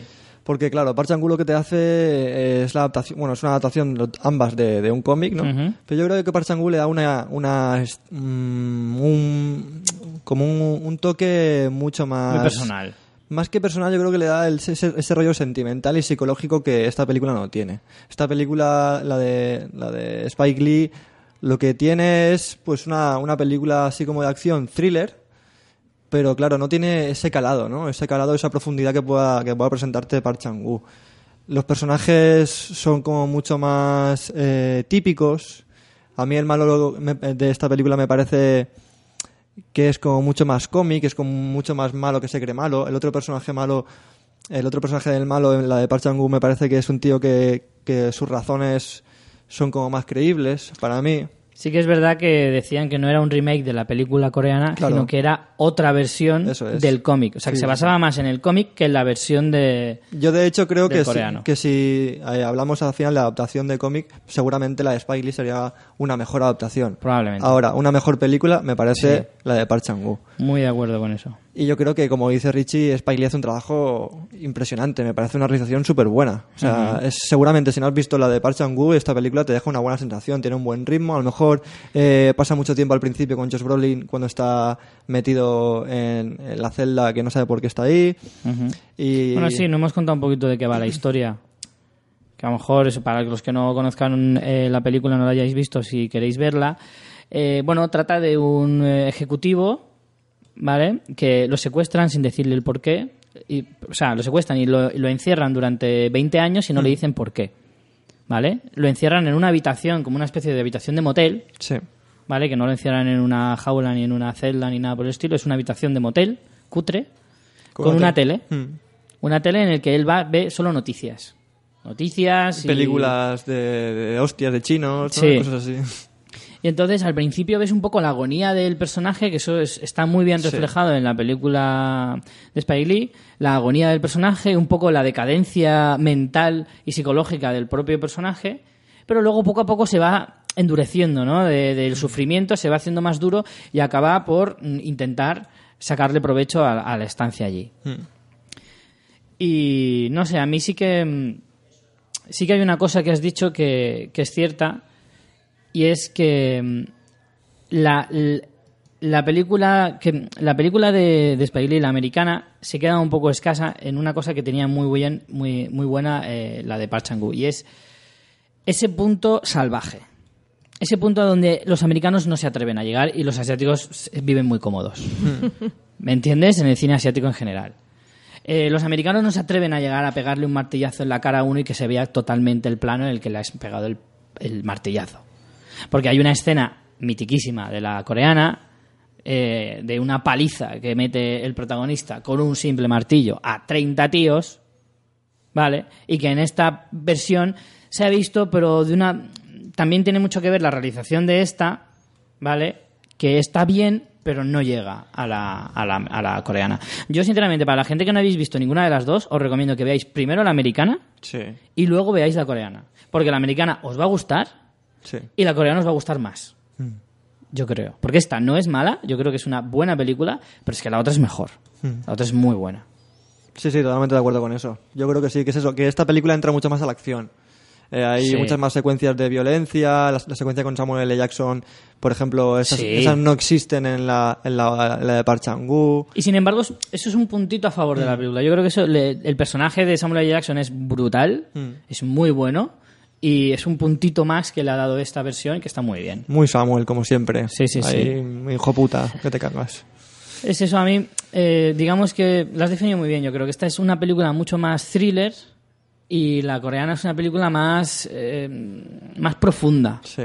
¿vale? Que tiene un- el dramatismo, Sentimi- el dramatismo, el sentimiento de, de la, de la coreana es mucho más intenso Sí. Mm. que el que pueda dar la versión americana, que es, en, ese, en ese sentido, ¿vale? Desde ese punto de vista, la película es bastante más, más flojilla. Claro, la americana es más dinámica, eh, no Sí. sé, mucho más pop, no sé, con los colores. Por Justo. eso que seguramente la adaptación al cómic será mejor, la de Spike Lee. Si eres un fan ahí a tope de- del cómic, pero yo creo que... También hay que tener en cuenta que los, los ritmos y las estructuras Claro. cinematográficas del cine americano y del cine asiático son muy diferentes en muchas cosas. Mm. Sí, sí, mucho más y eso, pausada. Mm. Y eso aquí se, se deja notar un montón. Se nota muchísimo. Pero bueno, yo esta sí que la recomiendo, vamos, seguro. Sí, yo también, yo también. Así justo con el orden que tú has dicho. Ver primero la de Spike Lee y luego la de Park Chan-wook me parece un buen orden. Sí, sí, porque además lo vais a disfrutar mucho. Que no es algo que pase siempre, ¿eh? Porque, nos, mira, nosotros tres mismos vimos la versión eh, asiática de Infiltrados, Sí. Sí. que fue anterior a la de a la película de Martin Scorsese, y los tres nos quedamos con cara de tontos. Sí. Sino que la de Infiltrados le pegaba mil patadas. Sí. Scorsese hace una mejor película. sí, sí. sí. Infernal Affairs, Sí. que se llamaba. Bueno, señores, pues hasta aquí llega nuestra, nuestro día de críticas. Nos hemos despachado a gusto. Sí. Estoy Porque un poco teníamos- así esquizo, ¿no? De comer palomitas y ponerme gafas de pasta. Sí, sí. No sé. Ponerte palomitas y comerte gafas de claro, pasta. es que al final te lías, ya te no lías. sabes ni lo que haces. Vale, pues tienes por ahí los comentarios de la gente que nos ama y nos escribe tanto. Pues me da un poco de miedo abrir eh, hoy las redes sociales, también te lo digo, porque hoy se emite en España el último episodio de Juego de Tronos y he conseguido que no me spoileen. Es lunes a las 9 y 20 de la noche. Great success. no me han spoileado y como ahora me trague alguno me voy a cagar en todo. Bueno, a ver, en Facebook tenemos a PJ Cleaner que nos dijo qué bueno, deseando escucharlo, y Kike Donitz que nos decía por fin. Se ve que nuestros oyentes tienen ansia ya, porque es que esto, no, eh, esto es ya ansia ya. No nos da tiempo a hacer más cosas, más contenidos, más, más cositas para vosotros. A ver, eh, a- tenemos también... Ay, qué miedo me da abrir el Twitter. A ver... Abre solo el Twitter de fans. Sí, porque que si nos han hecho comentarios, cosas. nos hacen comentarios en el de Juego de Tronos. Sí, tenemos bastantes comentarios que mm, teníamos retrasados de cuando hicimos el crossover con, con los fuera de series. Voy a leer algunos a ver si recuperamos. A ver, tenemos a, a Alberto Rey, maestro, que nos dice, nada de acuerdo con la valoración de Big Bang Theory, en algún momento se rieron con los protas, pero en general se ríen de ellos. Y esencialmente es ofensiva hacia cualquier cosa que sea geek, nerd, friki y hacia mujeres. Es extremadamente sexista. Bueno, un análisis de... Ah, no, espera, sigue, sigue, sigue. Dice, y su humor es tan básico que es en plan... Juego al Magic y suenan risas. Se ríen ya porque juega al Magic. Espero explicarme. Pues yo estoy totalmente en desacuerdo. Mm, Da como cosa contestarle a un grande de las series como Alberto Rey, pero yo creo que es eso, que es una sitcom que se basa en la exageración y bueno, podemos decir que puedan tener más o menos buen gusto, pero no, no sé. Además, conozco a mucha gente que pueda, para empezar, mujeres, conozco a muchas mujeres que vemos esa serie y, y soy bastante susceptible a, al sexismo en audiovisual y a mí no me lo parece. Doy fe de ello. Entonces, no sé. Mm, bueno, en variedad de opiniones, sin duda. Yo tampoco estoy muy de acuerdo, no creo que sea una, una serie que se... eh, no- yo nunca he notado ese, ese sexismo tan, tan exagerado que nos comenta aquí nuestro, nuestro oyente y, y sinceramente tampoco creo que sea tan ofensiva hacia los, hacia los nerds, básicamente, o los frikis, como queramos llamarlo. Creo que evidentemente hace hay que saber reírse de todo, ¿no? Yo creo y es un poco eh, lo que pretende hacer la serie. Llega a un público concreto. Yo nunca en muchas de las cosas que dicen en la serie que yo me pueda sentir identificado, nunca me he sentido eh, ofendido. Pero bueno, supongo que esos son puntos de vista de cada uno. Eh, Claro, si quieres un tipo de humor un poco más eh, trabajado, pues esta serie no es la tuya, básicamente. Claro, puede ser también. Bueno, también serie adicta, eh, como estuvimos repasando lo mejor y lo peor del año, nos da su lista. Dice lo mejor Fargo, MOS, no sé lo que será esto. MOS. Sí, MOS. No sé, esto es un acrónimo de algo no, que no sé qué es. No sé, le voy a dar un par de vueltas a ver si. True. Detective. Uy, estos todos son acrónimos. O-I-T-N-B. Eso es eh, Orange is the New Black. Ah, Orange is the New Black. A ver, Richie. Master of Sex. Master of Sí, Sex. sí, sí. Ah, muy bien. Eh, vale. como lo sacaba. Madre mía. Eh, Dime más, dime más, que estoy lanzado. TGW. TGW. Eso no es la línea, de, la línea de tren de aquí de la Comunidad Valenciana. The Walking Dead, supongo, ¿no? Ah, no. TGW. sí, de Walking Dead con Jerry y la U. No, The, The Good, The Walking- Good The Wife. Good Wife. The Good Wife. PIR. Más, más, más. PIR. PIR, Person of Interest. No. Parks and Recreation. Parks and Recreation. Y Mad Men. Lo peor, How I Met Your Mother, no te leo más acrónimos. The Big Bang Theory, The Following y Crisis. Eso eran las series de serie adicta. Eh, también Abril 22 Reyes nos decía muy divertido el crossover y otro podcast descubierto. Pues bienvenida seas. Dice, a ver si acabo de exámenes y tengo más tiempo. Apuntado queda. Tenemos mucha gente estudiando, entre comillas, porque nos dicen, estoy estudiando y escuchando el podcast. Y dices, bueno, bien, vale. Eh, June Duendecía nos decía también sobre el crossover. Me ha encantado, espero que repitáis muchas, muchas veces. Lo intentaremos. Después, bueno, esto es sobre Juego de Tronos, pero está muy bien. Isaac Von Clark decía, debería existir un hashtag de, un hashtag de spoiler de Juego de Tronos. Sería trending topic, desde luego. Totalmente de acuerdo. Después, Sune, que es eh, podcaster de Pro, nos dice, oyendo Fans Fiction me tienta a ver True Detective. Que te tiente, que te tiente. Por favor. Y a eso mismo le contestaba mm, Manuel Menda y le decía, para mí la mejor serie de la temporada pasada, aunque hay gente a la que se le hace un poco lenta. ¿Cuál?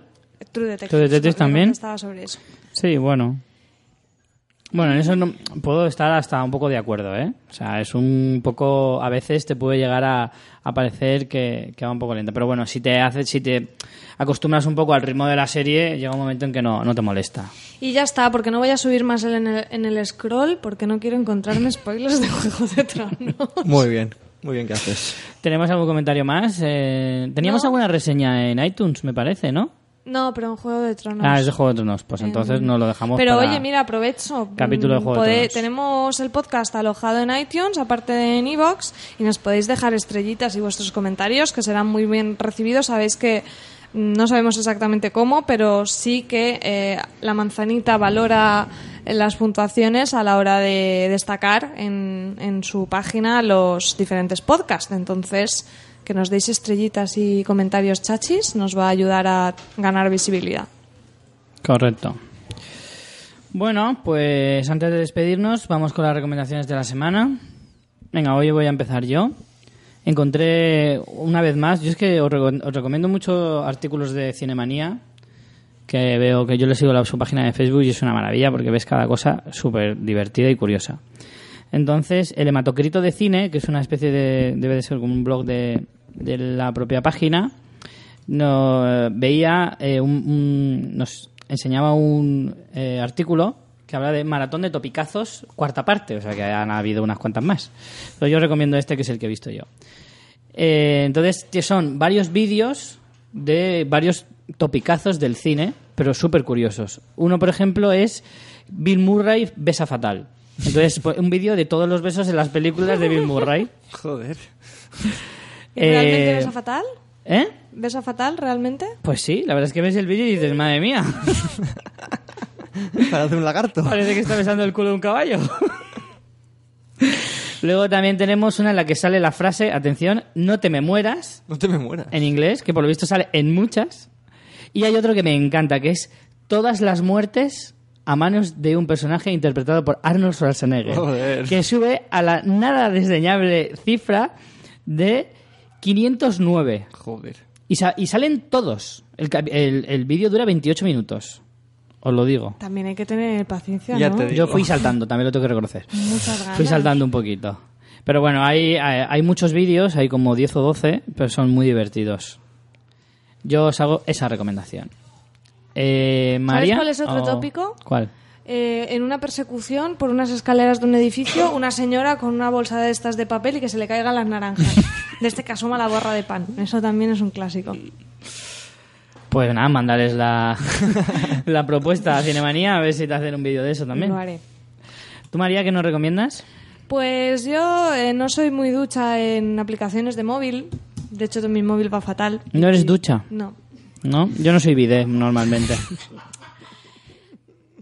Madre mía, qué, ¿Qué nivelando. nivel, Richie? ¿Qué nivel? No he podido contenerme. Bueno, pues voy a recomendar, me voy a aventurar a recomendar una aplicación de móvil eh, para Android, no sé si está para eh, para iPhone. también. Se llama Series Guide y es una aplicación muy sencillita, pero Series, eh, o sea, guide es como guía en inglés, ¿no? Sí. Series guide porque van a decir, pues... no, no de Series Gay. Guide. eso. Pondremos también el enlace. Es como poner el rellano, pero con Y.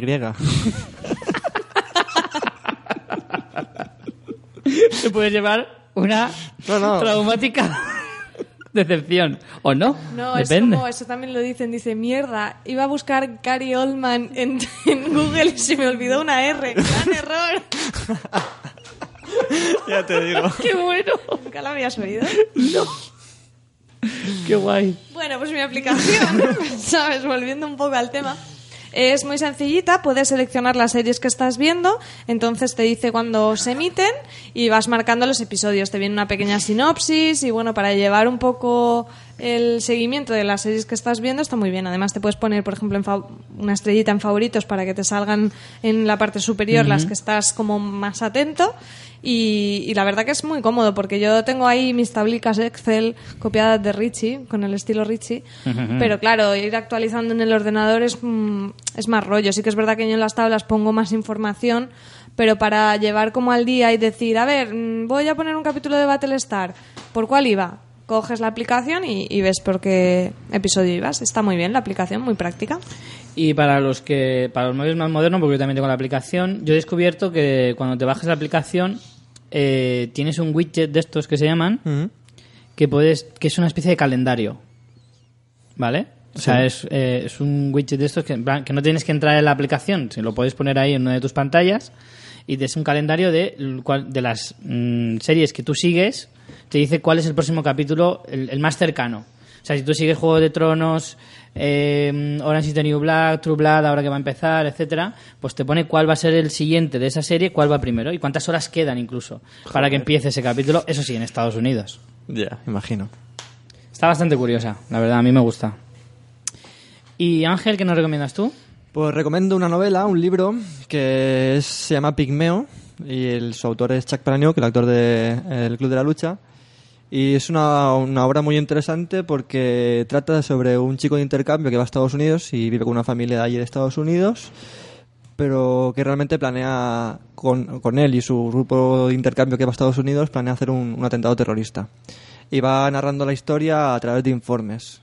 Y ves como es el típico libro, la típica novela que te cuentan las gilipolleces de tu sociedad o de la sociedad de Estados Unidos, ¿no? como las cosas más eh, incoherentes y hipocresías, eh, a través de un personaje externo que llega a ese, a ese mundo. Muchas veces lo hemos visto con extraterrestres o cosas así, pues ahora es una, como la- el enfrentamiento de dos sociedades.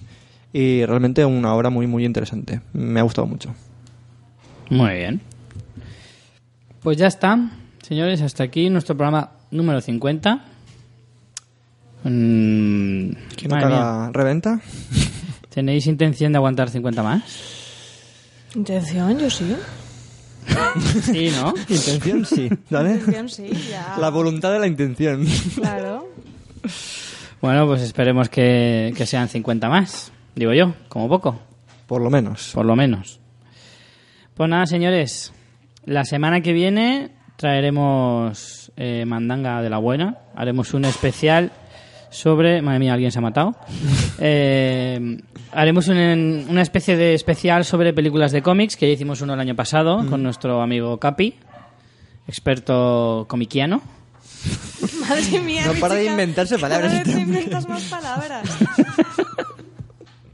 Eso os agiliza la mente también, un poco, os la ejercita. Intentar adivinar de dónde narices me saco yo esas palabras. No, el caso es que... ¿Y qué eso. significan, no? Exacto. Eh, nada, vendrá nuestro amigo Capi y nos hablará un poco de lo que nos espera sobre las películas de, de cómics. ¿Será bueno? ¿Será malo? ¿Será mucho? ¿Será poco? Bueno, mucho seguro. Comentaremos X-Men, que lo hemos visto ya los tres. X-Men, Mm. también la vamos a comentar, la- nos la hemos guardado para la semana que viene. Y algunas noticias curiosas que hemos encontrado también. Sí, sí, sí, muy curiosas. Haremos un programa muy comiquesco. Tío, Richie, para allá. Así que nada, no os perdáis el programa de la semana que viene. Y eso, pues entonces nos vemos para entonces. Mm. María, Nada, a más ver. Me voy pitando a ver Juego de Tronos. pues sí. Nos vamos Ángel, todos, nos vamos todos a ver Juego de Tronos y nada. La semana que viene el 51. Parece que vivas al lado de un circuito de motos, macho, porque pasan más motos. es que en invierno... Que en Jerez. En invierno no se nota, pero ahora con las ventanas abiertas... ¡Qué barbaridad! La calidad del el estudio... Sí, la acústica se ha perdido un sí. poco. En fin, bueno, señores, nos vemos la semana que viene. Ved muchas series y muchas películas. Chao.